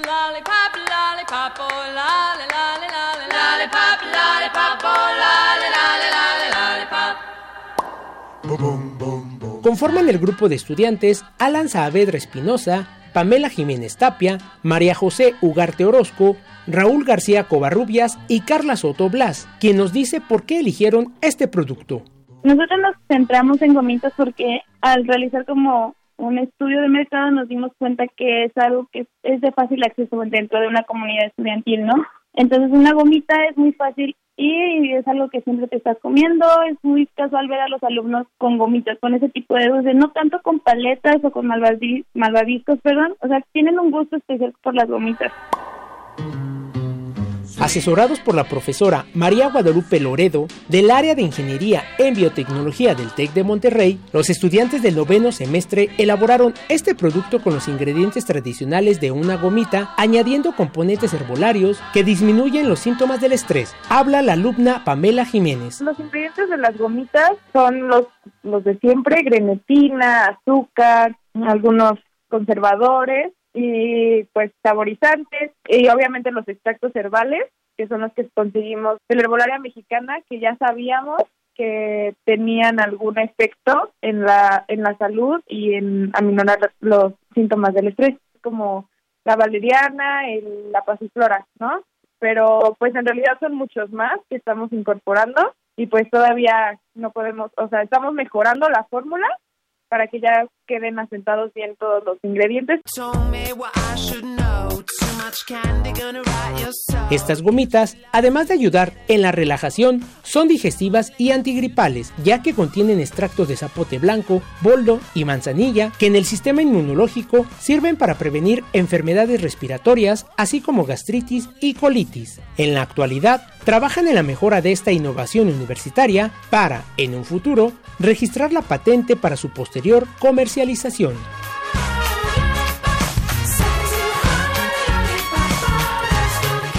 Para Radio UNAM, Daniel Olivares.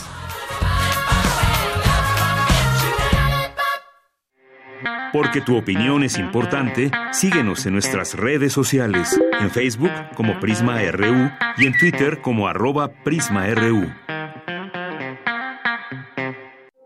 Queremos escuchar tu voz. Nuestro teléfono en cabina es 55 36 43 39. Internacional RU. 19 días después, finalmente desembarcaron en el puerto italiano de Lampedusa los 83 migrantes que seguían a bordo del Open Arms, poniendo así fin a una lenta agonía que duró casi tres semanas, tras la orden de la Fiscalía italiana de incautar temporalmente el barco humanitario. Los ciudadanos daneses calificaron de ofensiva la suspensión de la visita del mandatario estadounidense Donald Trump a su país, tras la negativa de la primera ministra Mitit Frederiksen sobre debatir si le vende o no Groenlandia a Estados Unidos.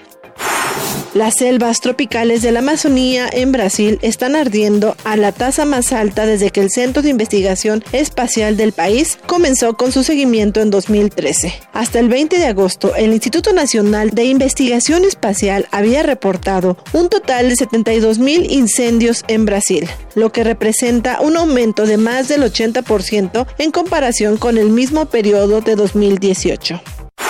Más de 100 diputados británicos han pedido al primer ministro Boris Johnson que ponga en marcha el Parlamento antes de lo estipulado, es decir, el próximo 3 de septiembre consideran que el país afronta una emergencia nacional por la posible salida de la Unión Europea sin acuerdo. Mientras Johnson pide eliminar el mecanismo de salvaguarda que evita la frontera física entre Irlanda e Irlanda del Norte.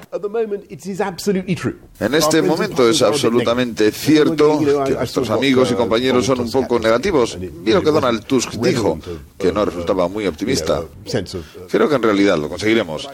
Ahora hay una sensación de que hay que hacer algo con la salvaguarda. No podemos conseguirlo a través del Parlamento tal y como está. Tanto Venezuela como Estados Unidos han admitido mantener conversaciones, aunque el contenido de las mismas sigue siendo un secreto. Escuchemos al presidente Donald Trump.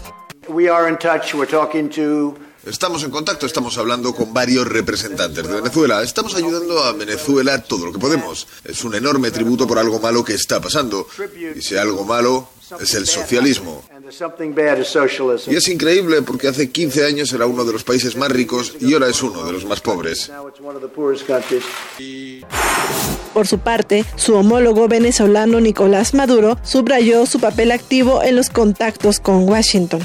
Confirmo que desde hace meses hay contactos de altos funcionarios del gobierno de Estados Unidos de Donald Trump y del gobierno bolivariano que yo presido bajo mi autorización expresa.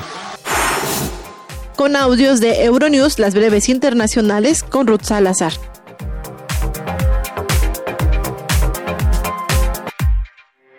Porque tu opinión es importante, síguenos en nuestras redes sociales, en Facebook como Prisma RU y en Twitter como arroba PrismaRU. Queremos escuchar tu voz. Nuestro teléfono en cabina es 55 36 43 39. Debate RU. Son las 2 de la tarde con 19 minutos. Estamos transmitiendo a través del 96.1 de FM y también a través de Facebook Live. Ahí enviamos saludos a las personas que están ahí presentes y que nos puedan hacer llegar también sus comentarios. Pues hoy es miércoles de mesa de análisis y en esta mesa de análisis decidimos invitar y conocer más de lo que ha sucedido después de esta marcha pasada del viernes de feministas, después también de esta reunión que tuvieron con la jefa de gobierno Claudia Sheinbaum, un grupo también de mujeres mujeres, 40 en, en particular, que fue la cantidad que, se reportó en los medios de comunicación y pudimos saber también y conocer que, cuáles fueron los acuerdos a los que se llegaron.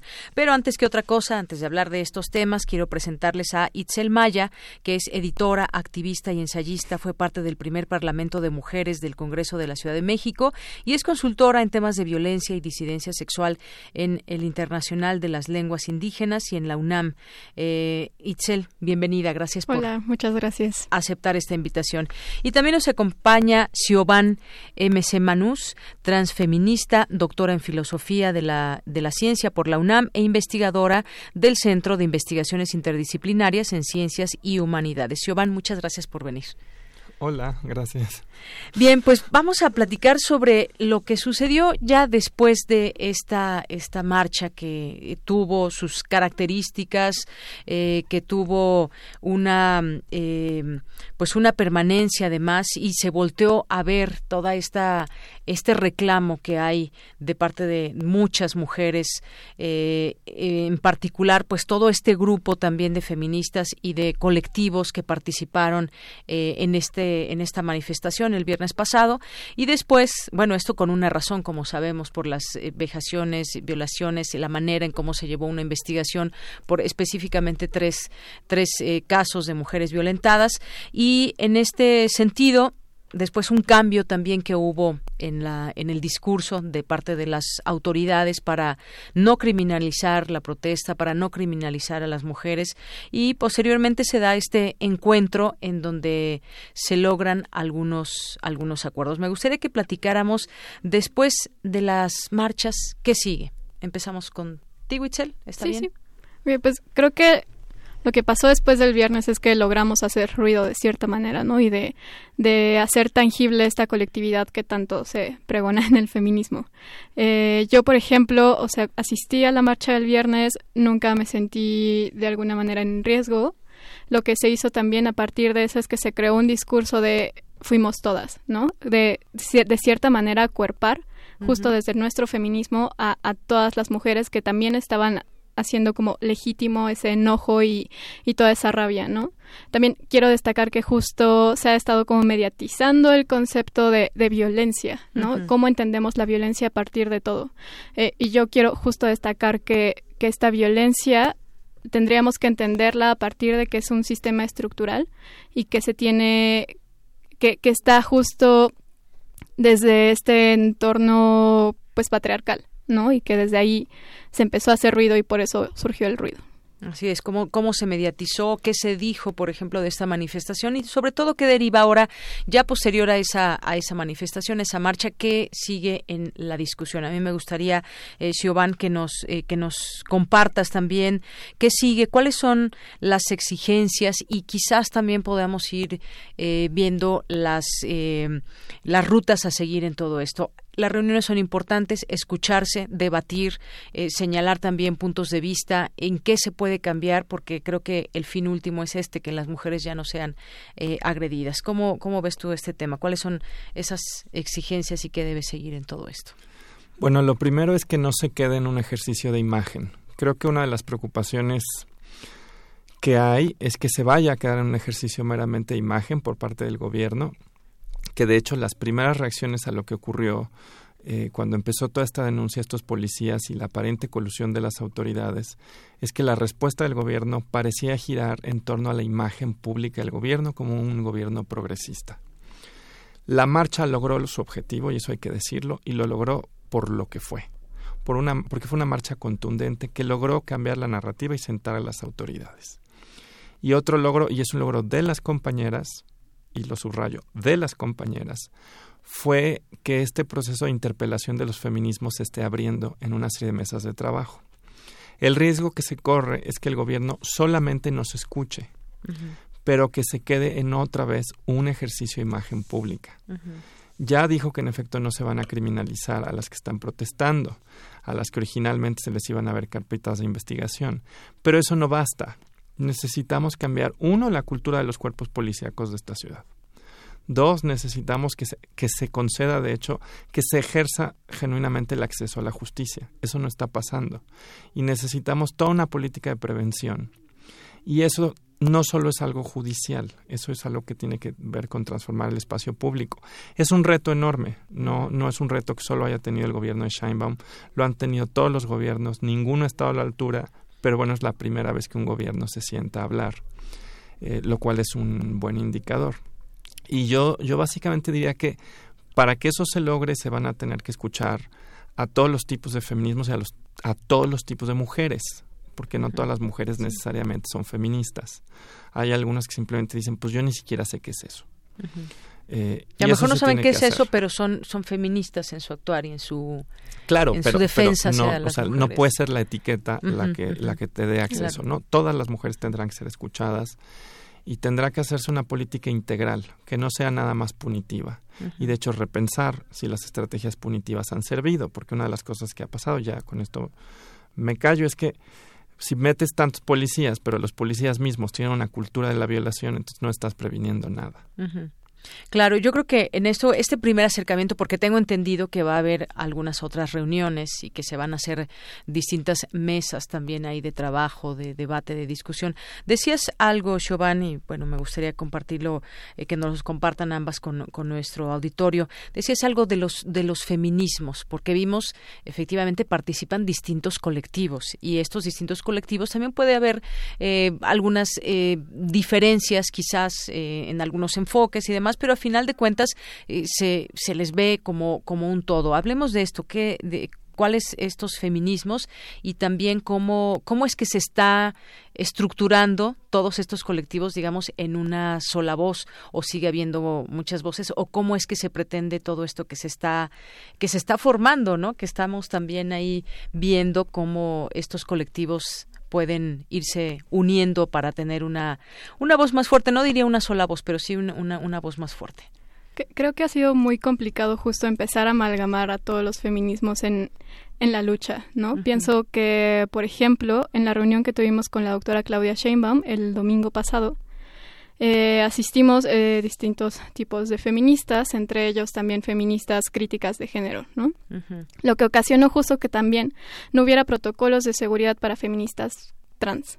Y muchas feministas trans, que creo que fue el caso de Chivón, no, no quisieron asistir justo por eso, porque no había protocolos de seguridad, ni, y ni siquiera para nosotras tampoco, ¿no? Pero, pero entiendo justo ese, ese problema de que no se pueda amalgamar todo en, en un sentido, pero sí creo que tendríamos que ver desde las diferencias, eh, pues en un, un, piso mínimo, ¿no? Y lo que se estaba exigiendo ahí también en la reunión con Claudia era que, y lo primero que se cuestionó fue que no estábamos todas las mujeres ahí y, y fuimos las primeras en criticar por cómo se nos seleccionó para estar ahí enfrente de, de la doctora Claudia Sheinbaum. ¿Cómo fue esta, esta selección? ¿Cómo las llamaron? ¿Cómo llegaron a ustedes para eh, que Es que fue de diversas maneras. O sea, yo sí reconozco que fue una selección muy sesgada a partir de la visibilidad en Twitter, por ejemplo, ¿no? O de la cercanía que se tuviera con el equipo de la doctora Claudia Sheinbaum. A, a mí personalmente me contactó Pepe Merino por, por este no, no sé dónde consiguió mi teléfono, pero, pero llegó a Pepe Merino y me contactó. Y después me contactó también la senadora Citlali por haber escrito el pliego petitorio, por formar parte del equipo que, que redactó el pliego petitorio. Muy bien. Y Siobhan, me gustaría que nos compartieras justamente esto. Por ejemplo, tú, ¿por qué no, no participaste en esta reunión? ¿Cuáles son tus, tus inquietudes? Bueno, básicamente a mí quien me invitó fue Sofía, eh, que es una aliada, es una pues compañera de lucha a la que le tengo profundo profundo respeto. Pero cuando ella me llama me dice mira eh, ya se invitó a un conjunto de feministas eh, que consideran que las mujeres trans no son parte del sujeto político del feminismo ahora yo creo que todos los feminismos teníamos que estar ahí. O sea yo no estoy pidiendo un tratamiento especial. Reconozco que tenemos distintas posiciones políticas, pero no solo en ese tema tenemos posiciones políticas distintas en muchos temas en los feminismos, sobre la prioridad que tiene que tener, por ejemplo, una apuesta de, del derecho reformista o una cuestión mucho más radical. Tenemos distintos énfasis en qué atención le tenemos que dar, por ejemplo, a temas obrero-campesinos. O sea, diferencias hay muchas. Esta es solamente una. Yo creo que todos los feminismos tenían que estar ahí. Y lo que simplemente yo señalé es que había un tratamiento asimétrico en quien había sido directamente invitada por parte de las autoridades o los representantes de la Ciudad de México y quien estaba siendo invitada por sus amigas. Y ese tratamiento era un tratamiento em, que sí generaba una asimetría. Y la otra, y se lo dije yo a Sofía cuando me extendió la invitación, le dije, mira, pues te agradezco el gesto, pero me da además eh, mal feeling, por decirlo así, me genera una especie de sospecha. La sobrerepresentación de tuiteras, dado el énfasis que tuvo el gobierno en mantener una cuestión de imagen, porque entonces parece que la selección es con una serie de voces que pueden hacer eh, virar la narrativa y yo no querría formar parte de algo si no se me da una explicación mucho más directa de parte de las autoridades de la Ciudad de México de qué se pretende con este diálogo. Y yo básicamente esta es la, la, petición que haría, ¿no? Y yo creo que es una petición razonable que harían otros feminismos, no solo los feminismos trans, de a ver cuál es el objetivo de esta reunión. Lo que me contaron muchas colegas, muchas compañeras, Itzel antes del aire me lo estaba diciendo, es que fue una iniciativa de las propias compañeras abrir la representación. Entonces, por eso considero que es un mérito de las compañeras haber hecho este ejercicio. ¿no? Yo hubiera querido que el gobierno de la Ciudad de México lo hubiera hecho en un primer momento, porque si no se genera esta sospecha de que es una cuestión de imagen. Muy bien, bueno, creo que es un punto importante saber también cómo fue esta convocatoria, quiénes asisten y que eh, si representan algún colectivo, se representan a sí mismas solamente. Eh, tú que asististe, Itzel Maya, me gustaría que nos platicaras cuál, cuáles fueron estos, estos acuerdos puntualmente, qué esperaríamos para las siguientes semanas en cuanto a trabajo, para que estos, este trabajo se pueda proyectar, eh, digamos, a mediano y largo plazo, porque ese es un camino muy largo. Hemos tenido eh, toda esta situación que padecemos las mujeres que se ha encumbrado desafortunadamente eh, toda esta violencia. Se ha dejado en algún momento y todo es una cadena desde un ministerio público desde la propia autoridad desde su discurso desde nosotras mismas las mujeres por ejemplo que no quieren denunciar y tienen sus razones por supuesto para las cuales no denunciar. Cómo vamos a ir en este paso a paso cuáles fueron puntualmente estos acuerdos y cuánto tiempo llevará, o, digo, es difícil saberlo, hablar del futuro es muy, muy eh, difícil, pero pues cómo, cómo se irá trabajando para que también quienes nos escuchan comprendamos cómo, cómo se va a ir haciendo este trabajo juntas. A ver, los acuerdos, que más bien son peticiones que se comprometieron a resolver, El primero fue los avances del seguimiento a los casos de violación por parte de policías, destacando tres casos que ocurrieron en el último mes, que fueron el de Azcapotzalco, el de Colonia Tabacalera y el del Museo Archivo de Fotografía, más otros diez que van en el año que detectaron varias compañeras representantes de colectivas feministas. Entonces también, o sea, ser transparente todo eso, saber qué está pasando, saber por qué se están perdiendo pruebas o por qué nos están tomando eh, y en cómo, está funcionando en realidad todo dentro de, de los búnkers y de los MPs, ¿no? Para saber por qué justo esa violencia se sigue reproduciendo ahí dentro. ¿Y esto quién se los va a ir informando? Como... Tengo entendido que hace rato, a mediodía, tuvieron una junta con la procuradora Ernestina Godoy para informar sobre eso. No, no tengo todavía la información, pero, ese, es el canal, digamos, que se les van a ir dando estas, eh, esta información de las Sí, también tomando en cuenta que, o sea, la información de las carpetas de investigación es confidencial. O sea, nosotras no queremos saber nombres ni nada sobre eso, que sino se el vaya proceso. resolviendo. Justo. Ajá. Eh, la segunda eh, fue también un acuerdo que todavía no se cumple, que es una disculpa pública al hecho de, haber llamado provocaciones a nuestras protestas. Eh, Eso tiene que venir de parte de la... De la doctora Claudia Sheinbaum. y digo que es importante porque pensar que el Estado está respaldando este discurso de odio quiere decir que también respalda toda la violencia que hemos estado viviendo en, a través de redes, por lo menos, ¿no? O sea, pienso, por ejemplo, en la diputada Lucía Riojas, que ha estado siendo amenazada y difamada, en activistas como Dana Corres, eh, otras que tenemos menos visibilidad, pero que seguimos siendo amenazadas, ¿no? O sea, a mí mensajes desde en la noche me han estado llegando de que ya saben dónde trabajo y que me van a ir a buscar. Sabemos que hubo amenazas directamente a, mujeres que han estado activas en, Twitter y que les han hecho llegar amenazas a través de redes sociales. Tú eres una de ellas, entonces, que ha sido amenazada y evidentemente pues no se sabe ni de dónde ni quién. Se pone en este caso una denuncia. Ellos, tengo entendido que el gobierno va a verificar esta situación. Sí, sí, yo ahorita ya estoy en contacto también con la procuradora y con un colectivo que se llama Ciberseguras. Pero sí, es importante destacar que también esa, ese discurso de odio ha sido y ha estado respaldado por, por el Estado desde el lunes, desde las protestas del lunes. Y por otras feministas también, ¿no? Lo cual es ahí como un, conflicto, ¿no? Pienso también, por ejemplo, en la, en la senadora Malu Micher, que ayer sacó un video disculpándose y diciendo que entendía que hay también un sesgo generacional y de privilegios y que estaba como ya este en, en, un camino Más de aprendizaje. digamos en, sí sí que también tomar en cuenta que el feminismo también es aprendizaje y cuestionamiento como constante eso como segundo punto. El tercero también es el cambio de la narrativa, que viene unado al, al punto anterior. Y el cuarto es la publicación de las relatorías del domingo 18, que fue la reunión con Claudia Sheinbaum, justo porque exigimos que no fuera un, un proceso sesgado por tuiteras, porque tampoco queremos que se nos use para legitimar uh, este discurso, ¿no? Entonces, si no se cumplen los acuerdos, eh, nosotras no vamos a estar ahí respaldando al Estado que nos está violentando también de cierta manera. Y la relatoría del lunes 19, que también tuvimos una junta con la secretaria de Mujeres, de la Secretaría de Mujeres. Así es.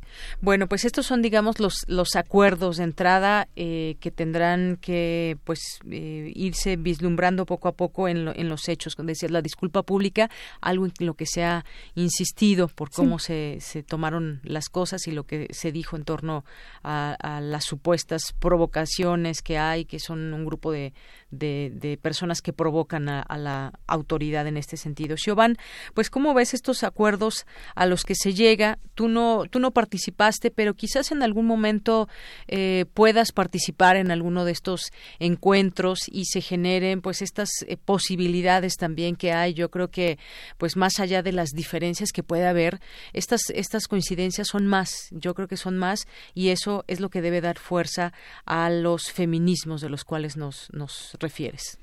No, yo totalmente de acuerdo. De hecho, eh, sí tengo la intención de sumarme a alguna mesa de trabajo en la medida de lo posible y lo digo en la medida de lo posible porque como todas las compañeras, pues todo el mundo trabaja. En realidad el activismo es algo que haces en tu tiempo, entre comillas, libre.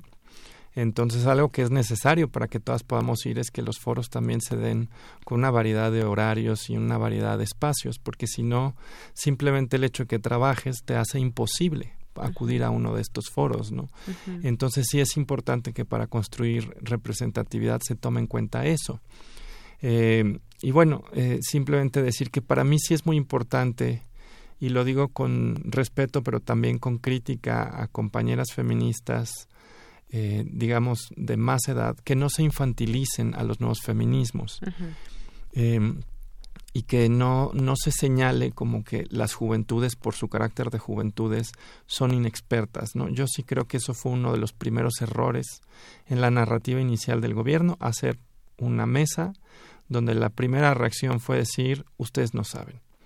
Yo sí creo que esto es inaceptable porque es un sesgo de edad, es un sesgo etarista, eh, porque finalmente para la violencia no necesitas tener un número de años para saber que lo que te está pasando es algo que simplemente no quieres vivir, ¿no? Entonces, sí quiero hacer un llamado no solo al gobierno, sino también a feminismos institucionales que se han prestado quizás a descalificar. Y con esto no digo que no se haga una crítica. Esa me parece valiosa, necesaria, importante. Pero infantilizar un movimiento me parece la peor manera de escucharlo. O sea, de, de hecho es no escucharlo. Y bueno, en todo eso también, más o menos cuántos colectivos, vimos que salieron muchas mujeres y había una, eh, una lo que no se destacó quizás en, en, muchos medios de comunicación, había una organización y había esa, esa, eh, esa protesta brazo a brazo, donde veíamos muchas mujeres, algunas identificadas con una pañoleta verde, algunas con el rostro cubierto, en fin, más o menos cuántos, de cuántos colectivos estamos hablando, porque bueno, muchas de las mujeres que fueron, fueron también por una convocatoria y, representándose a sí mismas, nada más, no un colectivo en particular. Pero cómo está, digamos, eh, cómo, cómo se están comunicando también todos estos, estos colectivos. Híjole, es que creo que es difícil saber cuántas colectivas hay y cuántas asistieron, ¿no? Eh, pienso, por ejemplo, en las mujeres zapatistas de Guerrero que también fueron y, y, pienso que justo esta centralización de todo viene también, híjole, es que no sé, es que es muy difícil saber cuántas fueron y, y, no, es muy difícil. Sí, sí, pero digo, definitivamente hay, hay muchos colectivos que están siendo cada vez más, más visibles. Eso también es sí, importante. más numerosos. Sí, sí. Y que quizás algunos ya lleven muchos años en todo esto, pero que también hay algunos nuevos y también hay, eh, pues son diferentes nombres que yo he leído, he escuchado y que tienen esa, esa esa situación para poderse eh, comunicar y organizar, ¿no? Yo creo que debe haber también una cierta hermandad en todos estos, eh, en todos estos grupos y colectivos. Giovanni, háblame también un poquito de, de esta organización. Cuando una mujer quiere acercarse a un colectivo o quizás formar uno, después cómo, cómo se van comunicando. Yo sobre eso lo que querría decir son dos cosas. Lo primero es que por la naturaleza de las colectivas no las puedes contar, porque no son necesariamente asociaciones civiles. Sí hay quien tiene una asociación civil, pero de hecho es una de las cosas que te das cuenta con los activismos. La mayor parte de los activismos que se formalizan en términos de una sociedad civil lo hacen después de muchos años de lucha. Y lo vas viendo cuando te enfrentas a la necesidad de profesionalizar tu activismo, porque le dedicas muchas horas y no, y no vives de eso. Entonces hay personas que optan por profesionalizarlos, pero muchas personas no. No puedes contar el número de colectivas precisamente porque no todas son, eh, digamos, asociaciones civiles. Ahora, yo querría decir que no necesitas una colectiva para manifestarse, para manifestarte ni tener legitimidad. Cualquier mujer en solitario, por el hecho de simplemente ser una persona, tendría que tener la legitimidad suficiente de ser escuchada. Eh, sí creo que sería un error caer en la lógica de que tienes que representar a alguien, porque de hecho esto es una trampa. O sea, una mujer violentada goza de derechos. Ella sola no necesita más legitimidad para ser escuchada, más que el hecho de ser persona. En ese sentido, más que preguntar cuántas colectivas y a cuántas representan, habría que tener en cuenta que cualquier mujer tiene derecho a ser escuchada simplemente por eso.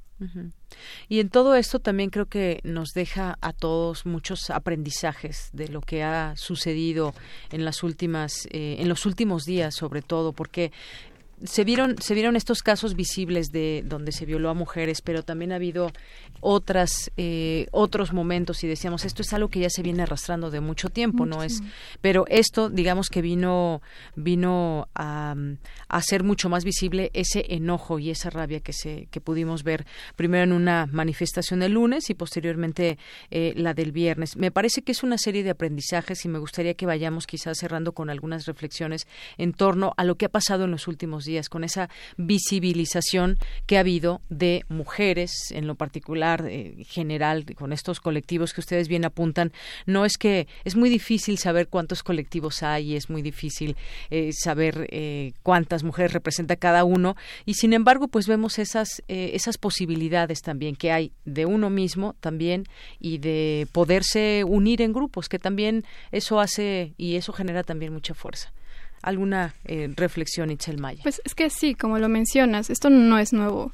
O sea, por ejemplo, yo identifico al menos como tres oleadas de manifestaciones, al menos en este año. la primera con los secuestros en el metro, que igual salimos a marchar. Eh, la segunda, que es un poco interesante de analizar, ¿no? O sea, más bien muy interesante de analizar, el Me Too mexicano, ¿no? Y, y cómo estas, estos señalamientos, que no eran denuncias legales, empezaron a visibilizarse a través de redes porque no había otra manera de denunciarlos, ¿no?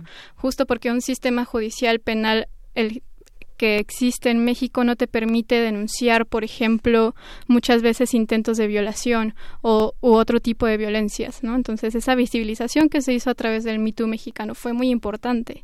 Entonces, y esta acumulación de toda esta rabia y de, y de todo este enojo viene a focalizarse justo a manifestaciones aquí, ¿no? O sea, quiero decir justo con esto que que no es nuevo, que nuestro enojo y nuestra rabia no surgen de la nada.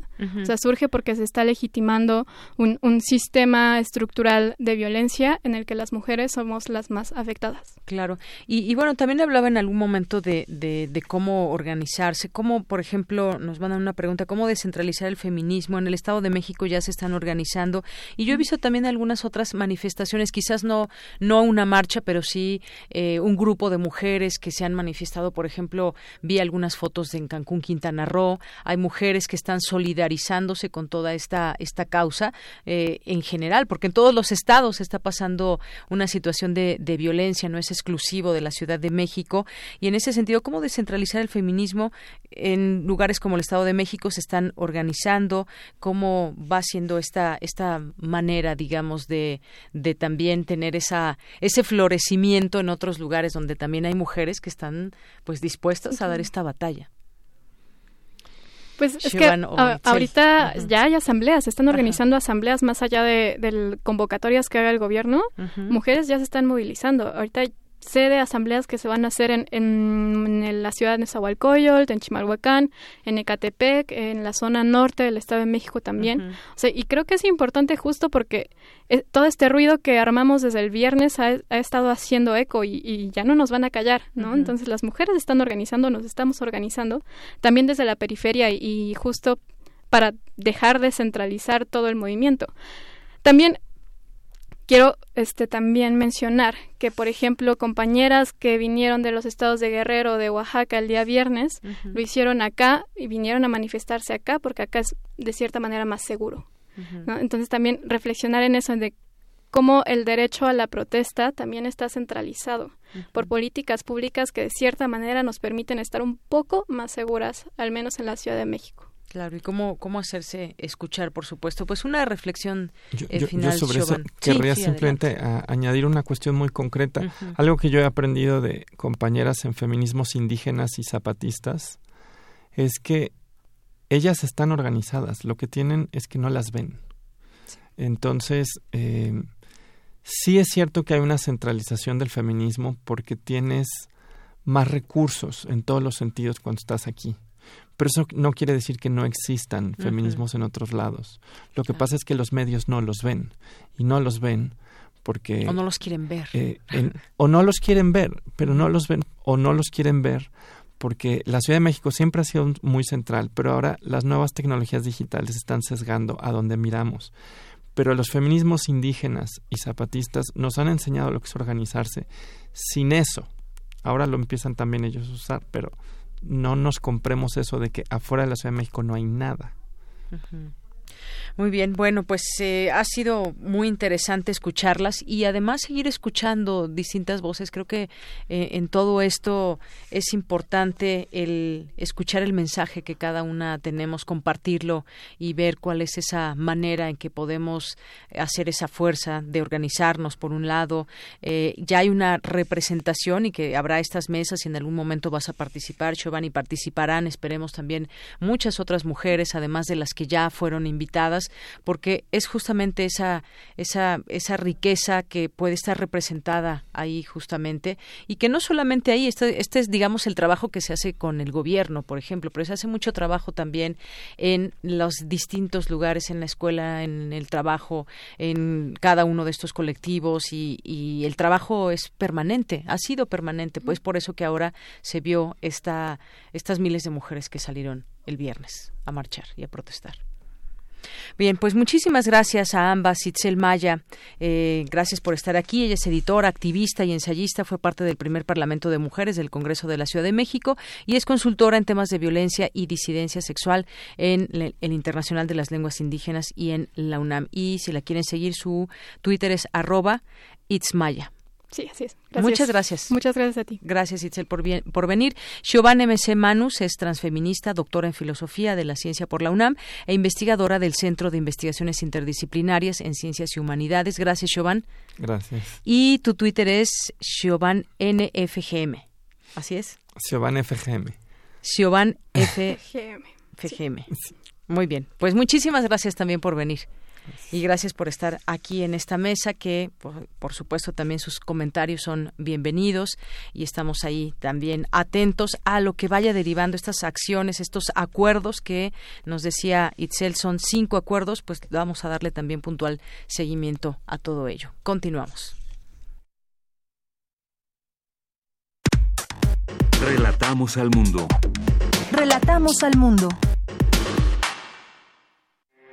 Porque tu opinión es importante, síguenos en nuestras redes sociales, en Facebook como Prisma RU y en Twitter como arroba PrismaRU. Queremos escuchar tu voz. Nuestro teléfono en cabina es 55 36 43 39.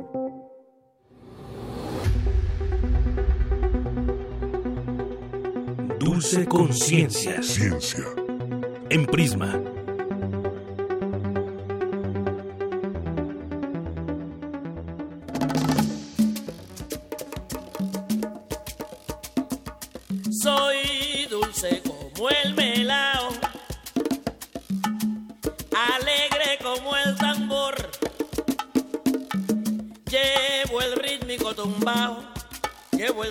rítmico tumbao de África en el corazón. Hija de una isla rica. Bueno, pues bailando aquí con Dulce García en Dulce Conciencia. ¿Cómo estás, Dulce? Bien, Deyanira, muy bien, muchas gracias. ¿Y tú? Pues muy bien, también muchas gracias. Anunciábamos que te tendríamos aquí con ese tema de hipoglucemia y muerte neuronal. Pues el azúcar, Deyanira. El azúcar, como dice Celia Cruz. Se nos sube y se nos baja. Eh, pues sí, eh, tanto consumir mucha azúcar como no consumirla hace daño, eh, sobre todo a nuestro cerebro, que es el que consume más azúcar de todas las partes de nuestro cuerpo. ¿Qué te parece si escuchamos la siguiente información? Adelante.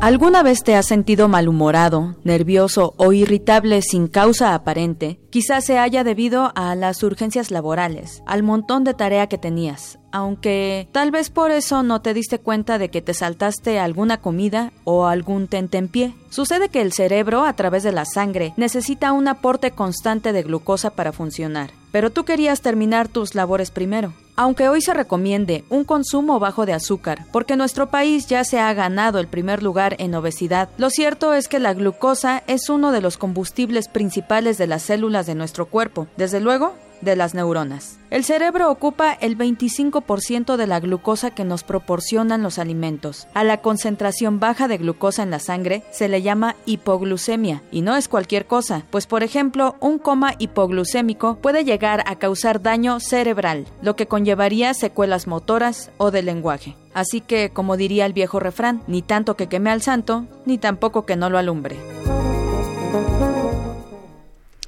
Y bueno, hace unos momentos tuvimos la oportunidad de platicar con la doctora Lourdes Massieu. Ella es investigadora de la División de Neurociencias del Instituto de Fisiología Celular y nos explicó qué es la hipoglucemia y por qué es importante saber de ella. Vamos a escuchar. Se refiere a la disminución en la concentración sanguínea de glucosa a niveles inferiores a los normales que en general se considera que una concentración de 90 miligramos por decilitro a 110 o a 100 miligramos por decilitro es la concentración normal, incluso 70 miligramos por decilitro. Cuando disminuye a niveles menores, entonces ya se considera hipoglucemia.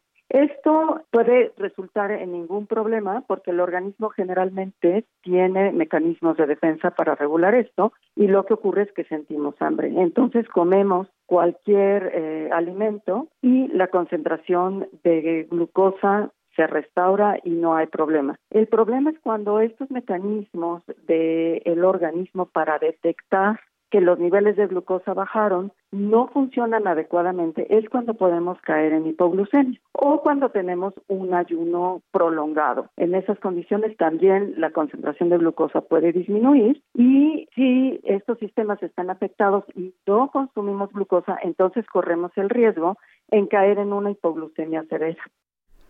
Y bueno, diversas investigaciones han revelado que la incidencia de hipoglucemia severa en México es mayor que en otros países. Por otra parte, también se nos dice repetidas veces que nuestro país ya es el número uno en obesidad y que ello tiene que ver con altos consumos de azúcar. La doctora Lourdes Mació nos aclaró que las situaciones son distintas. Vamos a escucharla nuevamente. Los individuos ingerimos muchos carbohidratos, mucha glucosa. Vamos a elevar nuestra concentración de glucosa sanguínea. Y esto va a alterar la secreción de insulina, que es la hormona que normalmente está regulando las concentraciones de glucosa sanguínea. Si el individuo o el organismo está sometido a un consumo excesivo de glucosa por tiempo prolongado, pues va a alterar la función y la secreción de insulina. Eso va a dar lugar al síndrome metabólico o a lo que conocemos con diabetes tipo 2. La diabetes tipo 2 puede requerir ya en etapas avanzadas la administración de insulina para sustituir la insulina que ya no funciona o que se secreta de manera deficiente debido a este consumo reiterativo de altas concentraciones de glucosa. Y es entonces cuando el paciente puede caer en hipoglucemia, porque ya necesita de este tratamiento de administración exógena de insulina.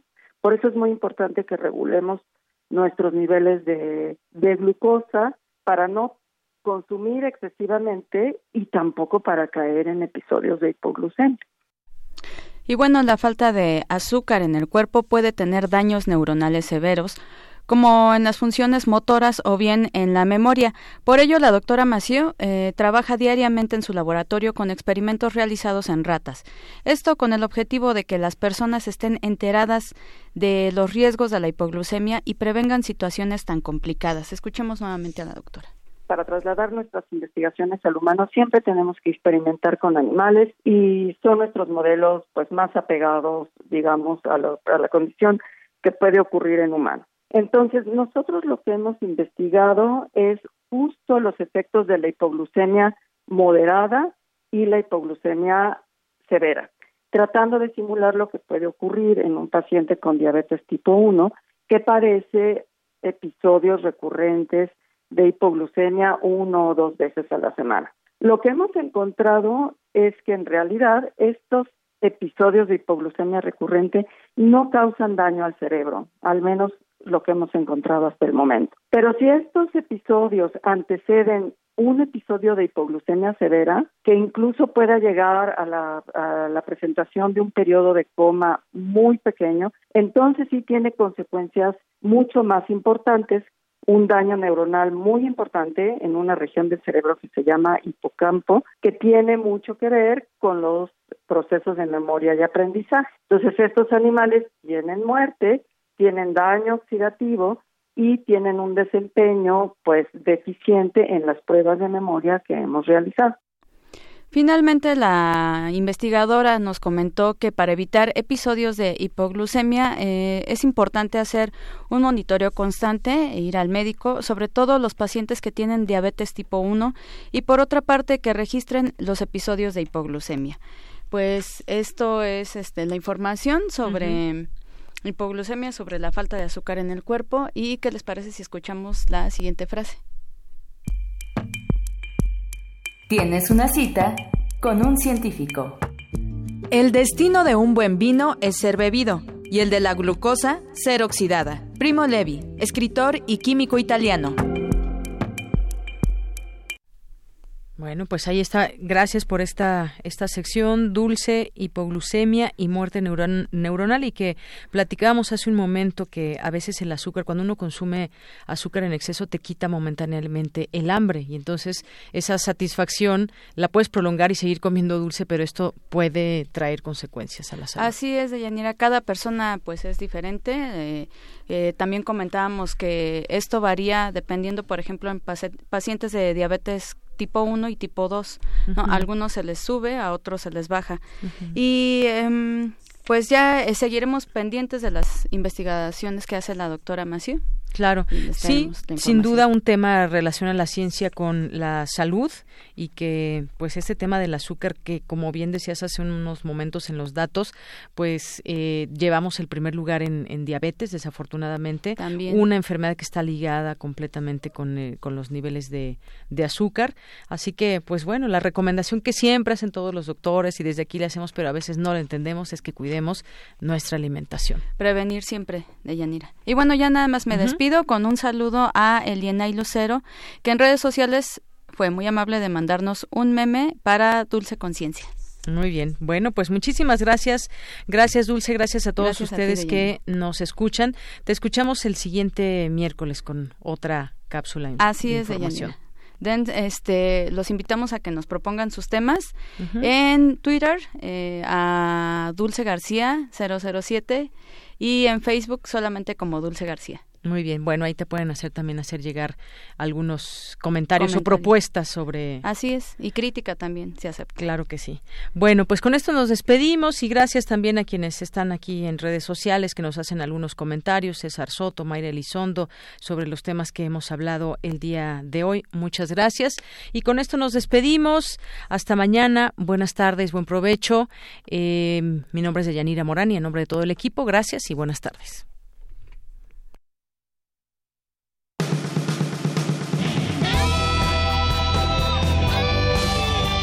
Prisma RU. Relatamos al mundo.